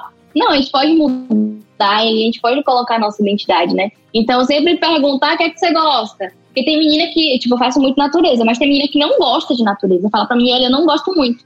Eu gosto daquele estilo mais assim, assim, assado. Aquele do, que, do vídeo que você vai procurando foto, é, fotos em qualquer lugar, que é tipo na rua. Eu gosto muito de foto na rua. Aí pronto, eu já sei que a menina gosta de fotos urbanas. Então, pra ensaio urbano, eu já sei quais, quais roupas que ficam legais, né? Eu já peço para ela pegar tipo uma roupa que seja mais colorida, porque eu vou tentar compor ali com o que eu tenho na hora, né? Então a gente pode brincar mais, mas primeiro a minha a minha, a minha primeira minha primeira etapa é saber o que a cliente quer, para depois eu ir para frente. E de alguma forma a, pro, a pós-produção tá em, você já tem isso planejado ou você decide depois que tem o um ensaio completo na sua mão? Eu não tenho nada planejado, gente. Meu, meus ensaios, minha edição, minha edição mesmo eu sempre falo muito isso, que eu gosto muito de fazer uma edição diferente para cada foto. Tem gente que acha isso loucura, ah, não, mas não é mais difícil, não sei o que, não sei o que. Gente, mas tudo isso já tá dentro do meu orçamento, né? Todo esse cuidado que eu tenho com a foto já tá dentro do meu orçamento. Então eu posso demorar na edição, até porque eu acho que fica uma coisa muito mais manual, fica uma coisa mais é, personalizada para o cliente, né? O Luca gritando aqui, não sei se dá para ouvir. fica um pouco mais personalizada para o cliente, tem uma edição mais diferente. Então, cada foto que eu abro, ah, tá, quero fazer como aqui nessa foto. Então, eu vou criando cores. Eu vou sentindo ali a vibe. Tanto que se tiver um dia que eu tiver mal, eu é muito horrível isso, né? Porque a gente tem uma agenda, a gente tem uma coisa a cumprir, mas tem dia que realmente eu tô muito mal e que eu sei que eu não vou conseguir produzir. Isso, claro, que é uma vez no ano, né? Que, tipo, tem um problema, sei lá, familiar, uma briga, alguma coisa assim que me deixa realmente para baixo, eu tento não editar nesse dia porque eu sei que influencia muito meu resultado. Porque já que eu crio cada vez que eu tô ali né, nos ensaios, no, nos ensaios não, na edição, então não pode interferir muito, né? Mas aí, tipo, comprei uma, uma caixinha aqui, aí eu pego, boto uma música, quando eu vejo já tô bem, sabe? É, passa rápido esse, esse mau humor. Vez que tô aqui cantando. É, até, falando, até falando um pouquinho desse processo de edição e tal, como é que funciona o seu trabalho? Né? As pessoas contratam você, você faz o ensaio, você cobra por ensaio, cobra por foto, vende foto extra, porque de uma certa forma o trabalho que você tem na pós-produção acaba sendo maior. Você envia antes para ela escolher para depois é, é, tratar as fotos? Como é que é esse processo? É assim, eu tenho três pacotes, né? Que previamente a cliente já escolhe qual pacote que ela quer. E aí, digamos assim, eu tenho um pacote de 40, um de 25 e um de 15, né? E a minha precificação sempre leva para a pessoa escolher o de 40, né? E aí eu já vou colocar gatilhos mentais, já coloco um negócio aí que a gente ia ter que entrar muito nesse assunto, né? Então eu tento sempre vender o maior ensaio. Mas se caso eu vender o do meio, 25 fotos, digamos assim, eu edito 40. E a cliente vai escolher dentro das 40 as 25 que ela quer. Só que acontece, chega no dia do, da escolha, eu tento vender as 40, então eu acabo mudando de pacote. A pessoa sempre, é sério, é muito raro um ensaio que eu não consiga vender todas. Porque quando a pessoa já vê editado, ela já vê a foto perfeita, né? Do jeito que tem que ser. Então é muito difícil desapagar de uma foto assim. Então, eu sempre vendo. eu sempre vendo, sempre vendo as fotos extras. Então, se o ensaio tem 15, eu edito 25, se o ensaio tem 25, eu edito 40. Né? Normalmente, eu fico, eu vendo sempre o ensaio de 25 e o de 40, e o de 25 normalmente sempre viro de 40 na hora das fotos extras. Então, levo.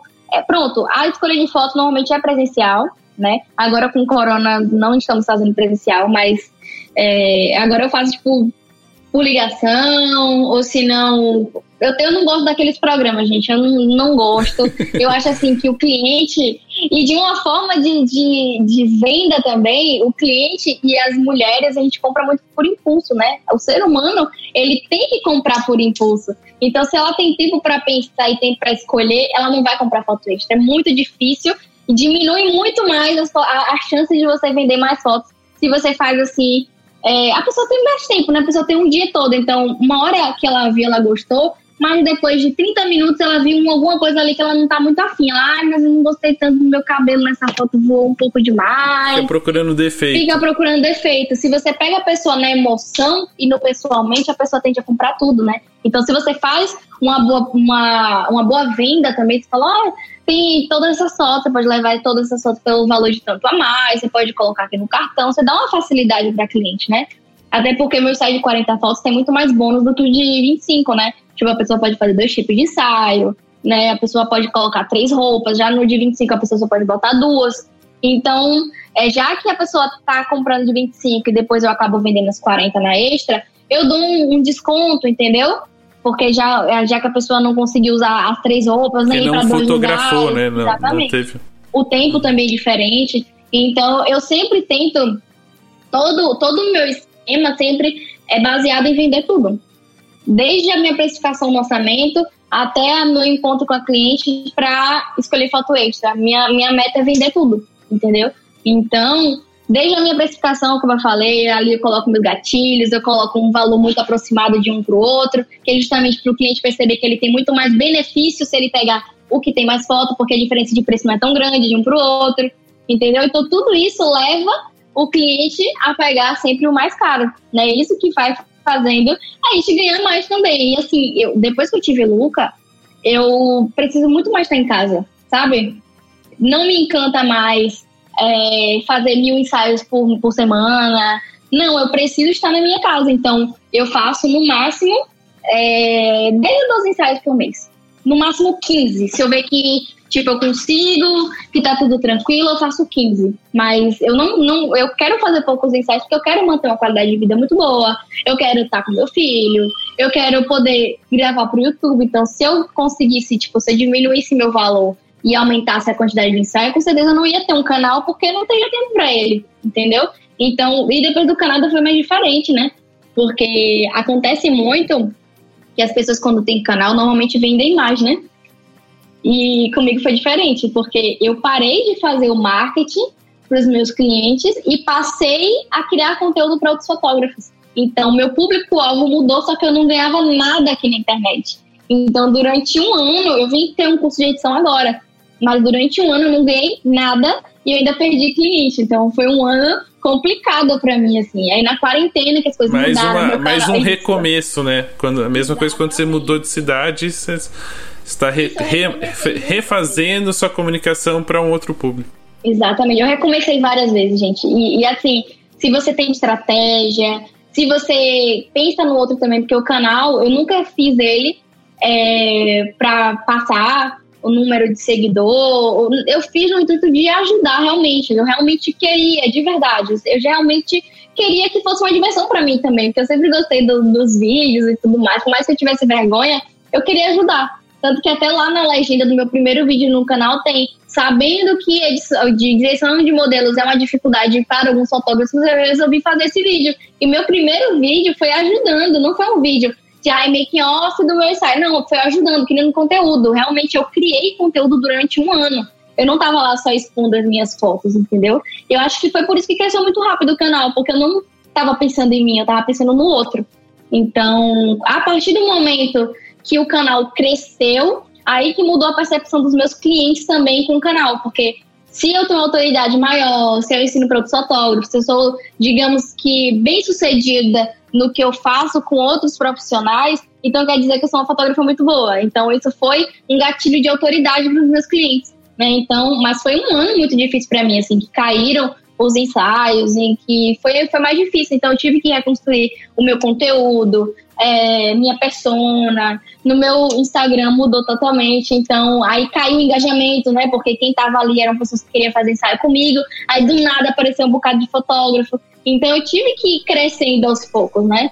É, e até a gente entra já. Olha, o gancho. Você tá tão youtuber você já está encaixando um tema no outro. uh, e aí, é justamente sobre isso que a gente ia falar, assim, como é que a gente, é, mesmo que você esteja mudando de, de foco, assim, esteja um pouquinho mais voltada para o canal, como é que você atrai os clientes nas redes sociais? Como é que foi esse processo seu de atrair as pessoas uh, para serem fotografadas, né? Que tipo de comunicação você fazia, o que, que você mostrava para elas? Então, eu sempre fui, assim, sempre não, claro, que quando eu, por isso que eu digo, gente, eu experimentei de tudo. Então, na época que eu fazia o ensaio mais barato, eu tinha uma abordagem diferente com os clientes, né? Meu conteúdo na internet era diferente. Ai, tá, eu tenho vagas abertas para ensaio, adquira já sua vaga. Eu tentava vender o tempo todo. Minha legenda da foto é: quer uma foto como essa? Me adicione no WhatsApp e peça já seu orçamento. Era esse, era esse, sério, eu juro pra você. E é engraçado que as pessoas daqui, tipo, daqui, os outros fotógrafos, começaram até a copiar o textinho. E aí só mudava o número de telefone. Eu era muito agressiva na venda. E aí meu preço era muito pequeno. Tipo Polishop. Polishop. Quer um ensaio como esse? Adquira já. Polishop, é, Shoptime. Tipo isso, eu era muito agressiva. e aí o que acontece? Eu vendi, eu, meu ensaio era mais barato que tudo, ó. É a percepção do cliente, né? A percepção do cliente é tudo. Meu filho tá gritando aqui. Tá chorando aqui. Vi, daí? A gritaria. Enfim. Dá é... pra ouvir um pouquinho, bem baixo, mas tá tranquilo. Ah, que bom. Então tá tranquilo. Coisas de quarentena. Dá, dá de pra quarentena. Já estamos acostumados. Depois de quatro tá meses doente, presos é. em casa com as famílias, Sim. a gente já sabe que daqui a pouco passa alguém pelado atrás. Sim. Uma Não, criança invade a live. A live com a Alan, o Luca abriu a porta e mamãe! Aí, ai meu Deus. Viu? Aí voltando aqui ao, ao assunto, que eu me perdi, comigo chorando ali.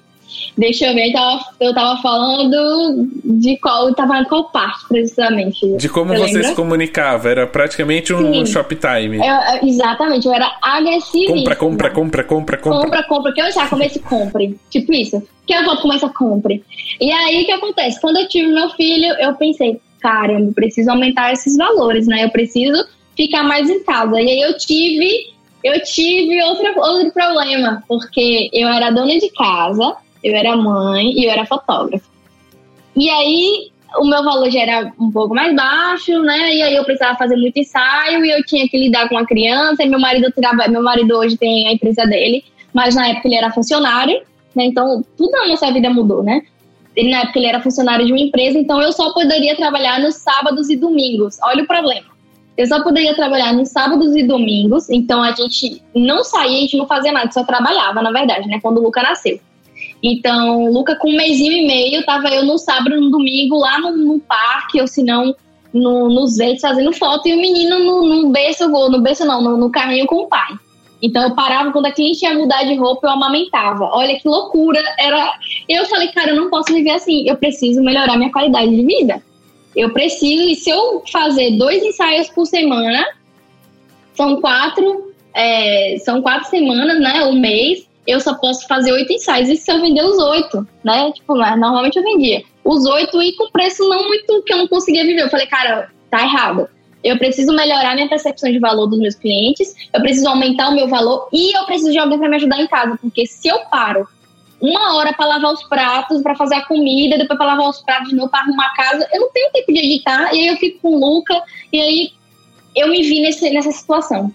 Eu falei, cara, eu preciso dar um jeito na minha vida. Eu preciso delegar alguma coisa. Eu não queria delegar meu filho, não queria colocar ele numa creche ou, ou numa, numa escolinha, não queria também uma babá. Eu falei, não, eu vou contratar alguém para ficar na minha casa. Para cuidar das minhas coisas de casa. Eu ficava, meu Deus, não tenho condições de pagar alguém para ficar na minha casa. Tipo, é um salário, né, gente? Aí você tem que ensinar carteira, toda aquela coisa. E eu tive esse conflito, porque eu não tinha tempo para trabalhar, eu tinha um filho para criar, eu tinha meu marido que estava trabalhando em outro lugar que não podia me ajudar, e eu tinha a casa que vivia na baderna, né? Eu falei, meu Deus, eu preciso ganhar mais dinheiro, o que, é que eu vou fazer? Aí entrou a IL estratégica. Eu falei, já sei, vou estudar marketing, de é, marketing de diferenciação, né? Porque eu não queria vender mais ensaios porque eu não podia. Eu queria aumentar os meus valores. E já que a minha, minha qualidade não ia aumentar assim, porque, enfim, eu já tinha chegado num nível legal e eu não tinha muito para evoluir, para conseguir cobrar mais, entendeu? Então eu falei, eu tenho que mudar a forma que as pessoas me veem. E aí que começou o estudo de marketing. E aí que mesmo sem condição, eu falei, eu vou surtar. Mas eu ficar na minha casa, porque e aí eu tive outra responsabilidade, contratar alguém para cuidar da minha casa e ter como pagar essa pessoa.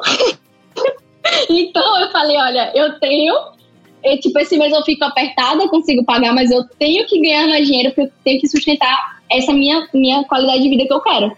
Então, contratei a pessoa, falei, meu Deus do céu, tá, vamos lá. E, velho, foi incrível. No dia que a mulher pisou na minha casa, até ela que tá aqui até hoje, Lia.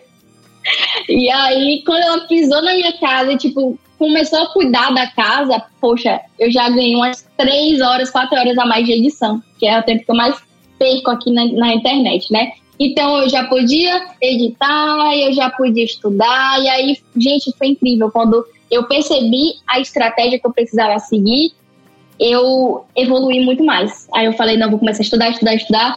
Quando eu fiz o meu primeiro orçamento baseado em marketing de diferenciação, baseado em gatilho mental, não sei o quê, o primeiro ensaio que eu vendi, eu vendi mais caro, que era o equivalente a três ensaios meus antes. Então, quando eu fiz assim, e olha, eu mudei estrambolicamente de preço, mas quando eu coloquei e eu expliquei para o cliente que ele estava pagando, isso ressignificou meu valor. Então, as pessoas sabem pelos sabem pelo que estão pagando, né? Então, eu consegui aumentar o meu valor e aí foi nesse ano que comecei, tipo, comecei a conseguir pagar a Lia né? tipo, meu marido tinha o um emprego dele, só que assim, ele era funcionário da empresa, a gente tinha muita conta, a gente tinha um filho, né? Então eu precisava também estar nessa, nessa situação, eu precisava também correr atrás. Eu sempre tive isso na minha cabeça de que eu preciso correr atrás do meu. Eu sempre tive isso. Eu sempre quis crescer, eu sempre tive essa mentalidade de crescimento. Então, eu acho que ter Luca foi o chacoalho que eu precisava, sabe? De tipo, ah, você precisa se organizar e aí que eu me vi como empresa, como empreendedora, que eu precisava gerir melhor, que eu precisava atender melhor, que eu precisava explicar para o cliente o que ele estava pagando, que eu precisava precificar melhor, que eu precisava me impor para o cliente, né? Precisava mostrar para ele que eu era muito procurada, que, enfim, todos esses gatilhos aí que vão fazer a gente vender mais.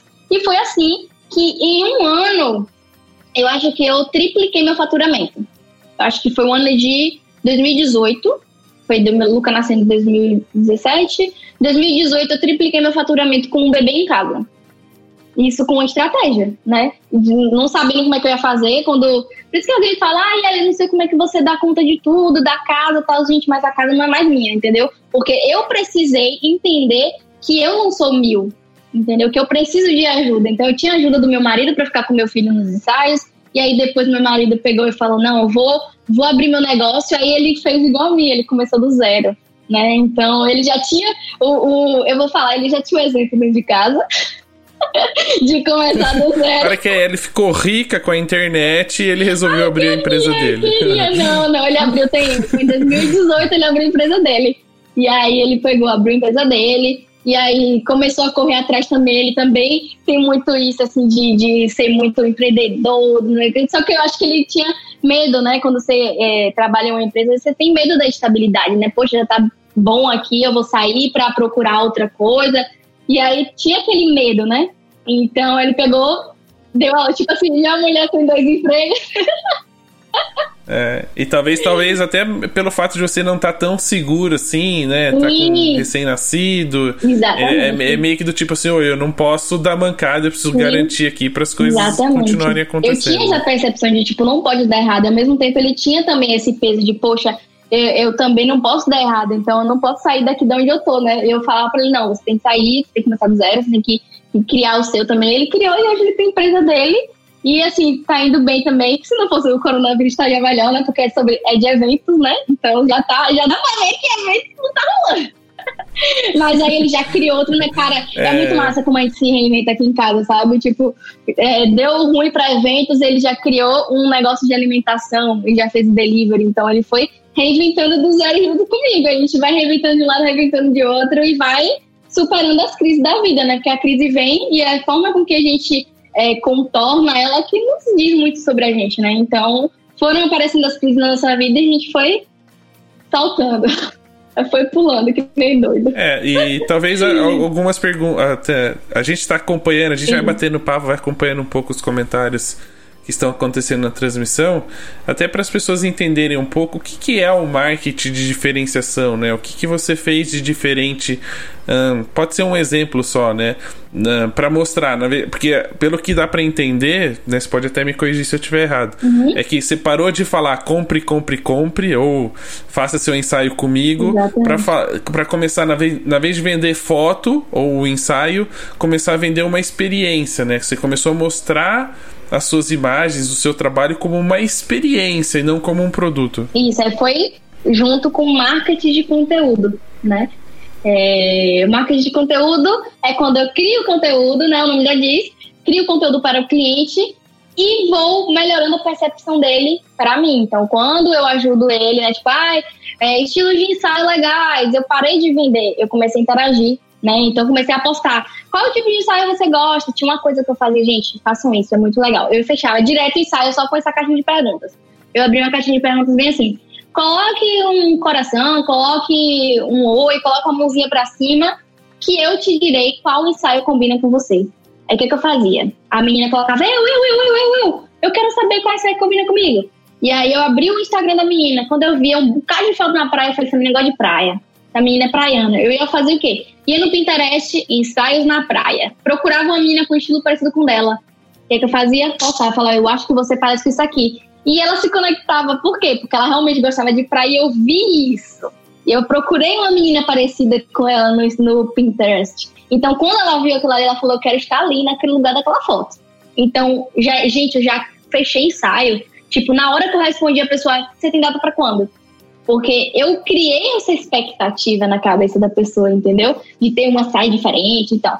Eu sempre fazia isso. Eu fazia, ao invés de fazer sorteio, né? Eu acho que tem até uma foto, vocês podem procurar, acho que foi foto de dezembro de 2019, não lembro. Que ao invés de fazer sorteio, eu fiz assim: coloca aqui embaixo porque você quer, você merece ganhar um ensaio de Natal com ele, comigo. Então, eu começava a não ter aquelas pessoas que estavam ali interessadas em marcar, não, as pessoas estavam interessadas em mostrar a história delas e mostrar que para elas, por conta de passar aquilo ali, mereciam um ensaio comigo. Quando eu fiz isso, eu valorizei o meu trabalho, eu coloquei meu trabalho em um pedestal ali, porque, poxa, a pessoa merece um ensaio comigo. Então, tudo isso muda como o cliente vê. Ele parou de me ver como um sorteio de, ai, eu posso ter de graça, como uma pessoa que tá ali com um bocado de comentário de gente tendo motivos para ganhar um ensaio dela porque ela é muito boa, entendeu? Então é tudo a forma que você vê e que você mostra pro seu cliente, né? Então o cara teve coisas emocionantes, até quem ganhou foi uma menina que ela dizia que o ensaio não era para ela, era para a melhor amiga dela, porque a melhor amiga dela estava indo para São Paulo e ela ia viver da música e era a paixão da vida dela e que ela gostava muito das minhas fotos, ela sonhava com as minhas fotos, só que ela não tinha condição, né? até porque ela ia se mudar, ia começar do zero com música. Então, tipo, me conectei muito com essa história e ela foi mais voltada. Depois eu ainda fiz essa interação nos meus, nos meus stories, colocando quem e tal, fiz uma votaçãozinha e ela ganhou. E aí o que acontece? Não foi um ensaio de graça e nem foi uma coisa que eu perdi o meu valor. Eu fiz as pessoas comentarem e mostrarem porque elas mereciam ganhar um ensaio meu.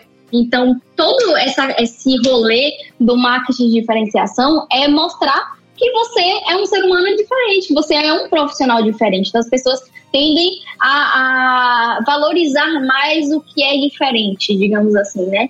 Então eu ia colocando, falando de experiência, falando, ó, você, você prefere ter uma foto daqui a 30 anos, você prefere ver uma selfie ou ver uma foto que nem essa maravilhosa para você recordar? Então ia muito emocional, entendeu? Parei de vender de ai, como peço de orçamento, faça isso, falei com o meu número, eu, eu mando um WhatsApp, eu mando não sei o quê. E eu passei a mostrar para ela que ela precisava de ensaio meu.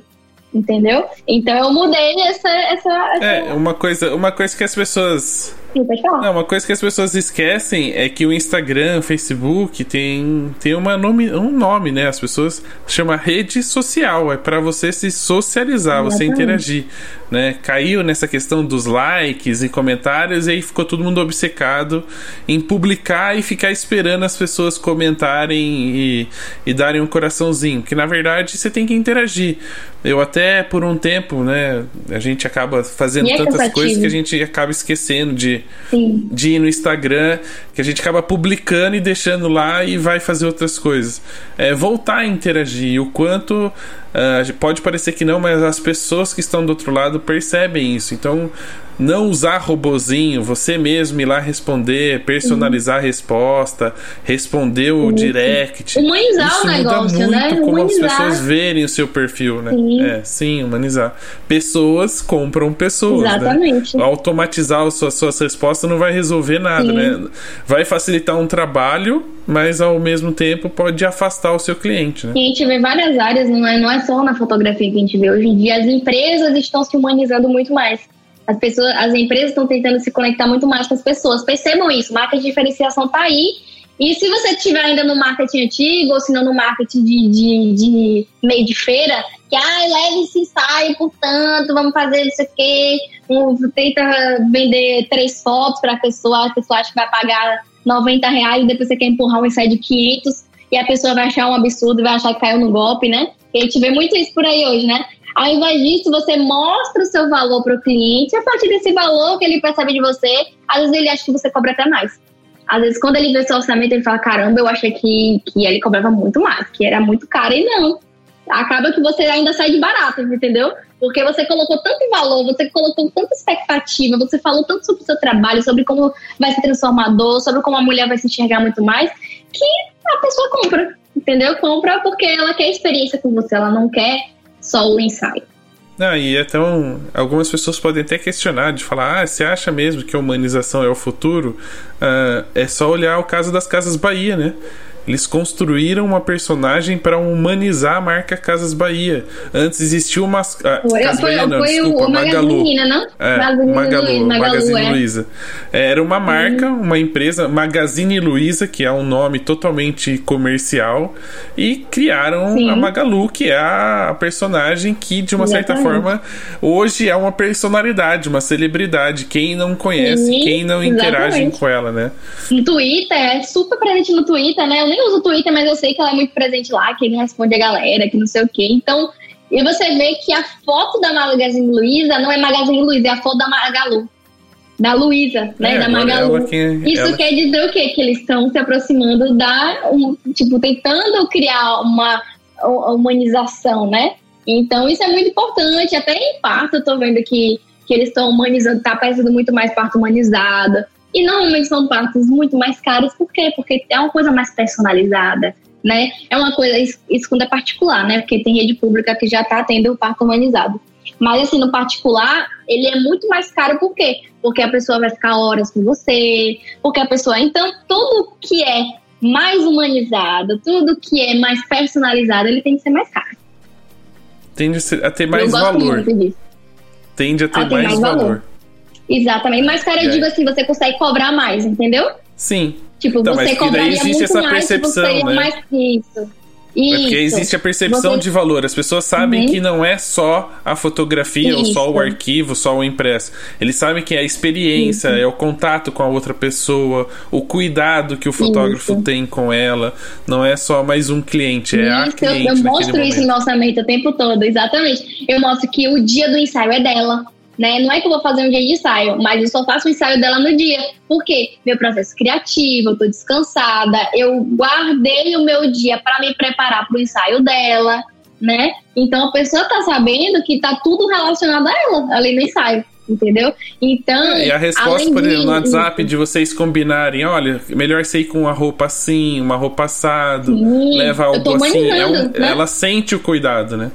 Exatamente. E olha, e eu fui, pra engraçado assim que eu vou falar para vocês, que eu fiz uma pesquisa, isso foi no final do ano passado, não lembro qual foi a data, mas tem um tempinho já.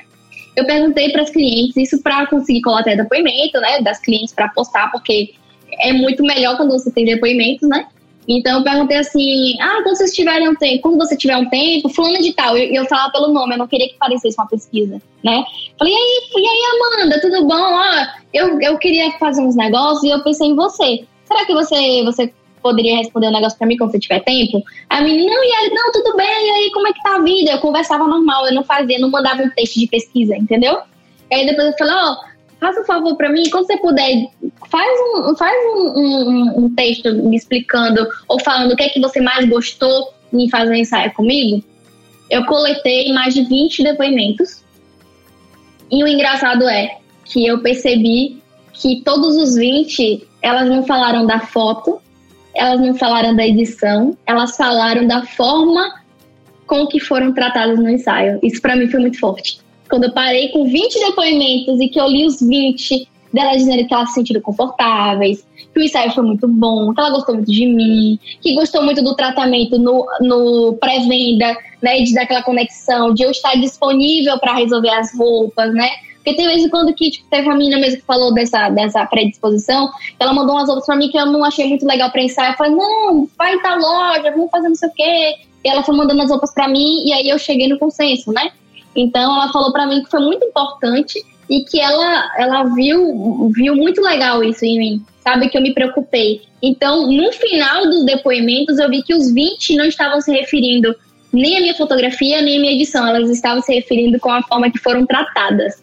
Então, isso mudou muito o rolê para mim, entendeu? Mudou muito a minha percepção e até a minha valorização de sobre direção de pessoas, né? Porque eu entendi que não é sobre a pose, eu entendi que a fotografia não é sobre edição, mas é sobre como as pessoas levaram aquilo como, aquilo como experiência para a vida delas, né? Então isso me fez vender muito mais.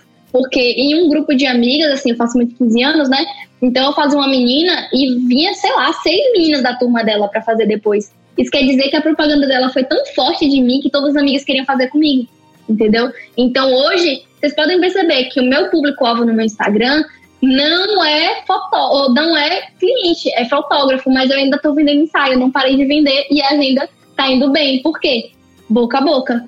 Entendeu? As pessoas já me conhecem muito aqui, as pessoas já sabem, ah, não, eu tenho Ellie, Ellie tá, tá ensinando para fotógrafo também, ela tem um canal no YouTube, a pessoa já entra, já vê os vídeos, já vê que, que eu sou gente fina, já vê que não tem nada muito difícil, entendeu? Que elas conseguem fazer e que eu consigo aproveitar lugares feios e fazer fotos legais elas viram também as amigas que fizeram comigo e gostaram. Então tudo isso me faz vender, entendeu? Hoje em dia eu parei de fazer o marketing para cliente e criar conteúdo para cliente, estou criando para fotógrafo, porque a gente não consegue fazer duas coisas ao mesmo tempo. A gente tem que ter um público-alvo e ter uma persona e ter. A gente tem que focar naquilo ali, né? Então mudei e aí, mesmo assim, estou vendendo. Isso quer dizer que, que tem outros fatores além do marketing digital que me fazem vender e é muito mais, e é muito forte também, porque em momento nenhum caiu minhas vendas, entendeu? De uma certa forma, produzir pro YouTube gera autoridade, né? Isso. E, mas demorou um pouquinho para gerar, viu? Para minhas clientes, demorou. Demorou um pouco. É, tipo, no início caiu. Isso. Quando a cliente vê no YouTube um canal com 100 mil seguidores, né, Sim. hoje, mas uh, vê que tem muitos comentários, muita gente acompanhando, de uma certa forma dá uma segurança, né? Sim. Porque fala assim, ah, ela sabe o que ela tá fazendo, olha tanto de gente que comenta, que assiste, né, gera uma autoridade e acaba isso também gera. ajudando na venda do seu é trabalho. Perfeito. Isso, isso me ajudou muito, realmente agora, mas vai me ajudar essa questão do YouTube veio ser mais forte de abril para cá, sabe? Porque antes, no início, eu diminuía a quantidade de ensaios, né? E assim, tomava o, o canal, ele toma muito meu tempo. Tipo, a gente tem que amar muito mesmo o que tá fazendo, porque realmente é uma doação muito grande. É, teve um dos vídeos, acho que foi o último vídeo do canal, foram três dias para fazer o vídeo, porque assim, teve dia do ensaio, aí teve o dia da edição de foto, aí teve o dia da edição de vídeo, e aí teve a montagem de fotos, então isso me levou dois dias e meio, digamos assim. Então isso é muito tempo para eu parar de trabalhar, entendeu? Então, por muito tempo, isso foi porque eu gostava de fazer, porque isso me faz bem. E não existe dinheiro, entendeu? Somente quando você faz uma coisa. Você tem que gostar, porque senão você não aguenta. É difícil. E por isso que muito canal, assim, demora. Ou se não, nem, nem digo demora, porque quem demora até tem mais trabalho. É, assim, em termos de conteúdo. Mas tem muita gente, assim, que desiste quando não consegue. Porque, cara, é muito trabalho e pouco reconhecimento, que realmente demora um pouco mais, né? É muito trabalhoso, essa vida de produção de conteúdo é muito trabalhosa, é muito mais trabalhoso do que os ensaios para mim, entendeu? E foi, foi, muito, foi muito legal, assim, recomeçar com, com fotógrafo. Foi, foi muito, digamos que eu me descobri de novo. Eu entendia direto. Nós estamos ocupando Sim. duas horas do seu dia que você poderia estar produzindo, é isso? Sim, exatamente.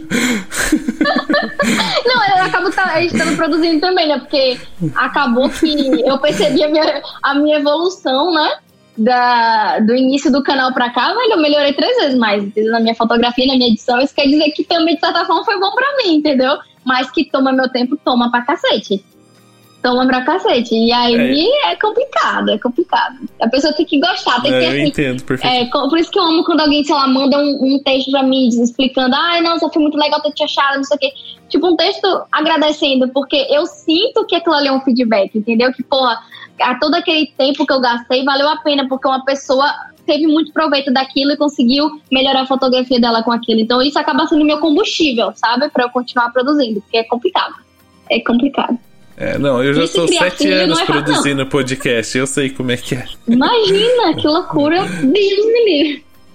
Nosso bate-papo já tá chegando no final. Se, se deixar, não. a gente fica conversando aqui o dia inteiro. Ah, né, é verdade. Não, sou tagarela demais. Nossa.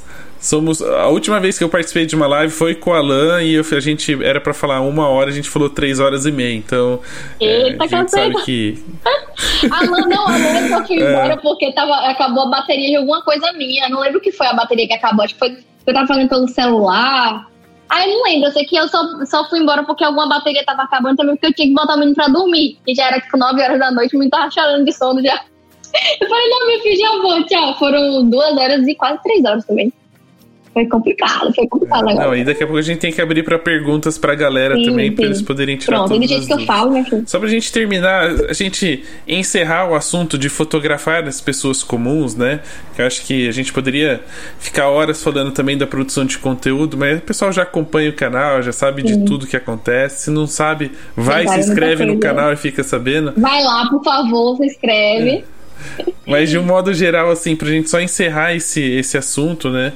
Quais seriam para você os maiores erros que os fotógrafos cometem? Não só. A gente falou primeiro de erros de direção, né? De tocar as pessoas, Sim. exagerar nas palavras ou no modo ser, mas no geral, de tudo aquilo que você já produziu e daquilo que você recebe de feedback da galera, de dúvidas, de coisas que você já ajudou cada um deles a superar quais são os maiores erros dos fotógrafos que eles cometem? Eu acho que o primeiro maior erro é parar o aprendizado, não querer procurar tanto o aprendizado, né? Querer ir para um atalho fácil, querer ganhar tantos mil em dois meses, entendeu? O erro é o atalho. É, as cores prontas, sem querer falar mal do, do, trabalho dos outros, enfim. É querer uma coisa sempre mais fácil, querer o atalho. Então, quando você procura o atalho, você dificulta muito sua jornada na fotografia. Porque cada vez que você busca um atalho e quebra ali o que você tinha que fazer, você está alongando ali a situação da verdade, né? Você está deixando de aprender uma coisa importante. Então eu vejo muito isso no iniciante. E aquele, aquela coisa foita de ai, eu preciso, ai, o que, é que eu faço? Me dá uma dica. Me dá, eu vou fazer um ensaio, me dá uma dica. Pô, não tem dica, é tanta coisa para falar, é fotometria, é direção, é luz, é, é roupa, é, cara, é tanto assunto, é tanta coisa, tanta vertente para falar, não tem como eu dar uma dica que vai solucionar a sua vida, entendeu? Então, é, eu acho que a, essa sede do conhecimento é o primeiro erro grande.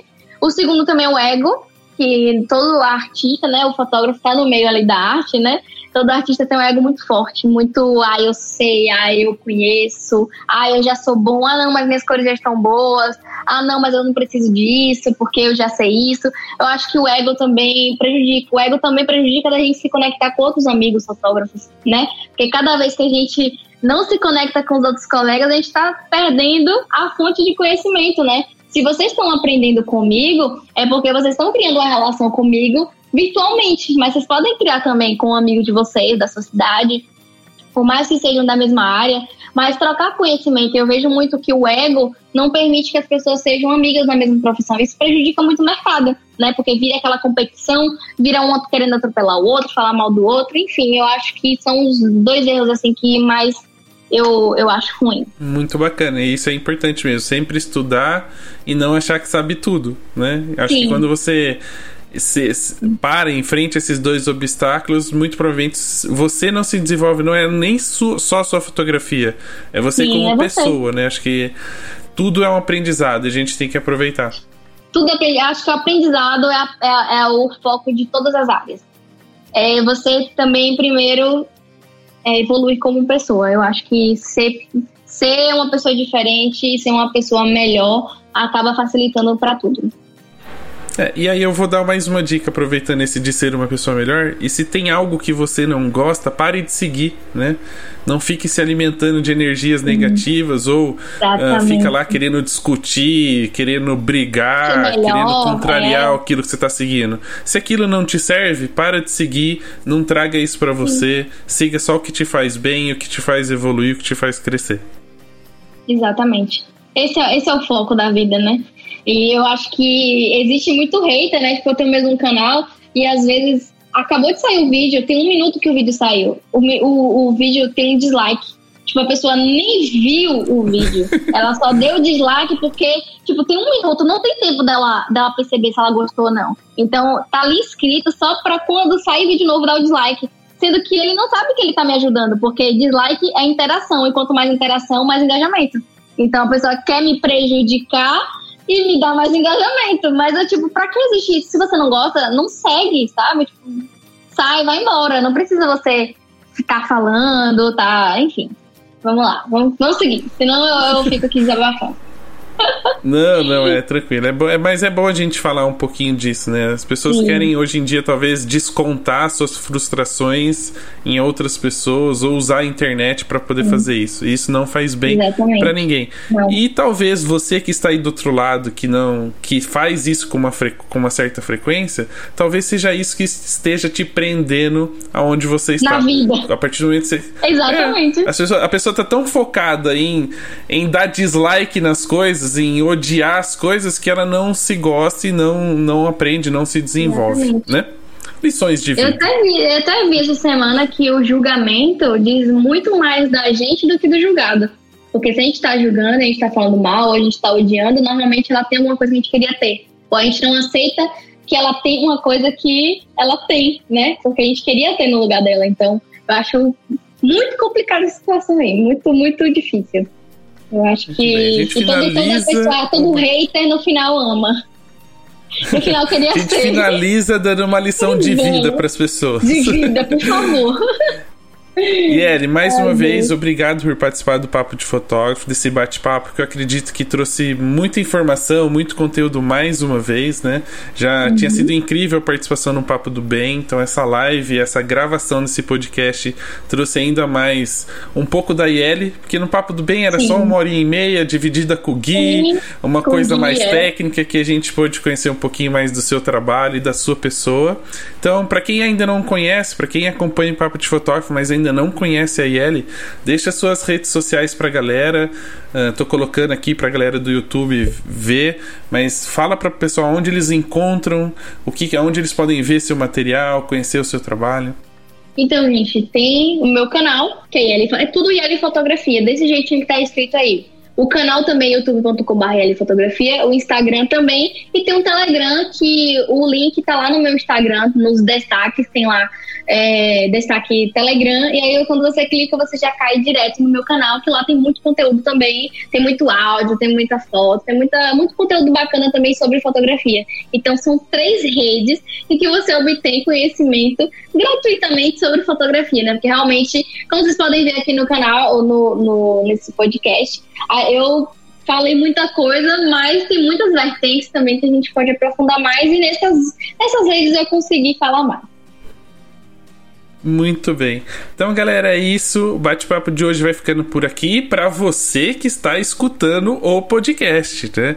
Lembrando que todo podcast agora a gente faz a transmissão ao vivo e se você acompanha ao vivo, ao final, aqui, a hora que eu encerrar definitivamente o podcast, nós iremos responder a perguntas que as galera, que o pessoal mandou pela internet, pelo Instagram, está comentando aqui no YouTube. Então, se você quiser ter a sua pergunta respondida, tem que acompanhar a live, acompanhar acompanhar o nosso canal no YouTube para poder fazer a pergunta. Então, agradeço mais uma vez a participação da Ellie. Um grande abraço para quem ouviu esse podcast e agora a gente vai ficar com a turma do YouTube respondendo as perguntas para a turminha lá no chat. Um grande abraço e até o próximo episódio.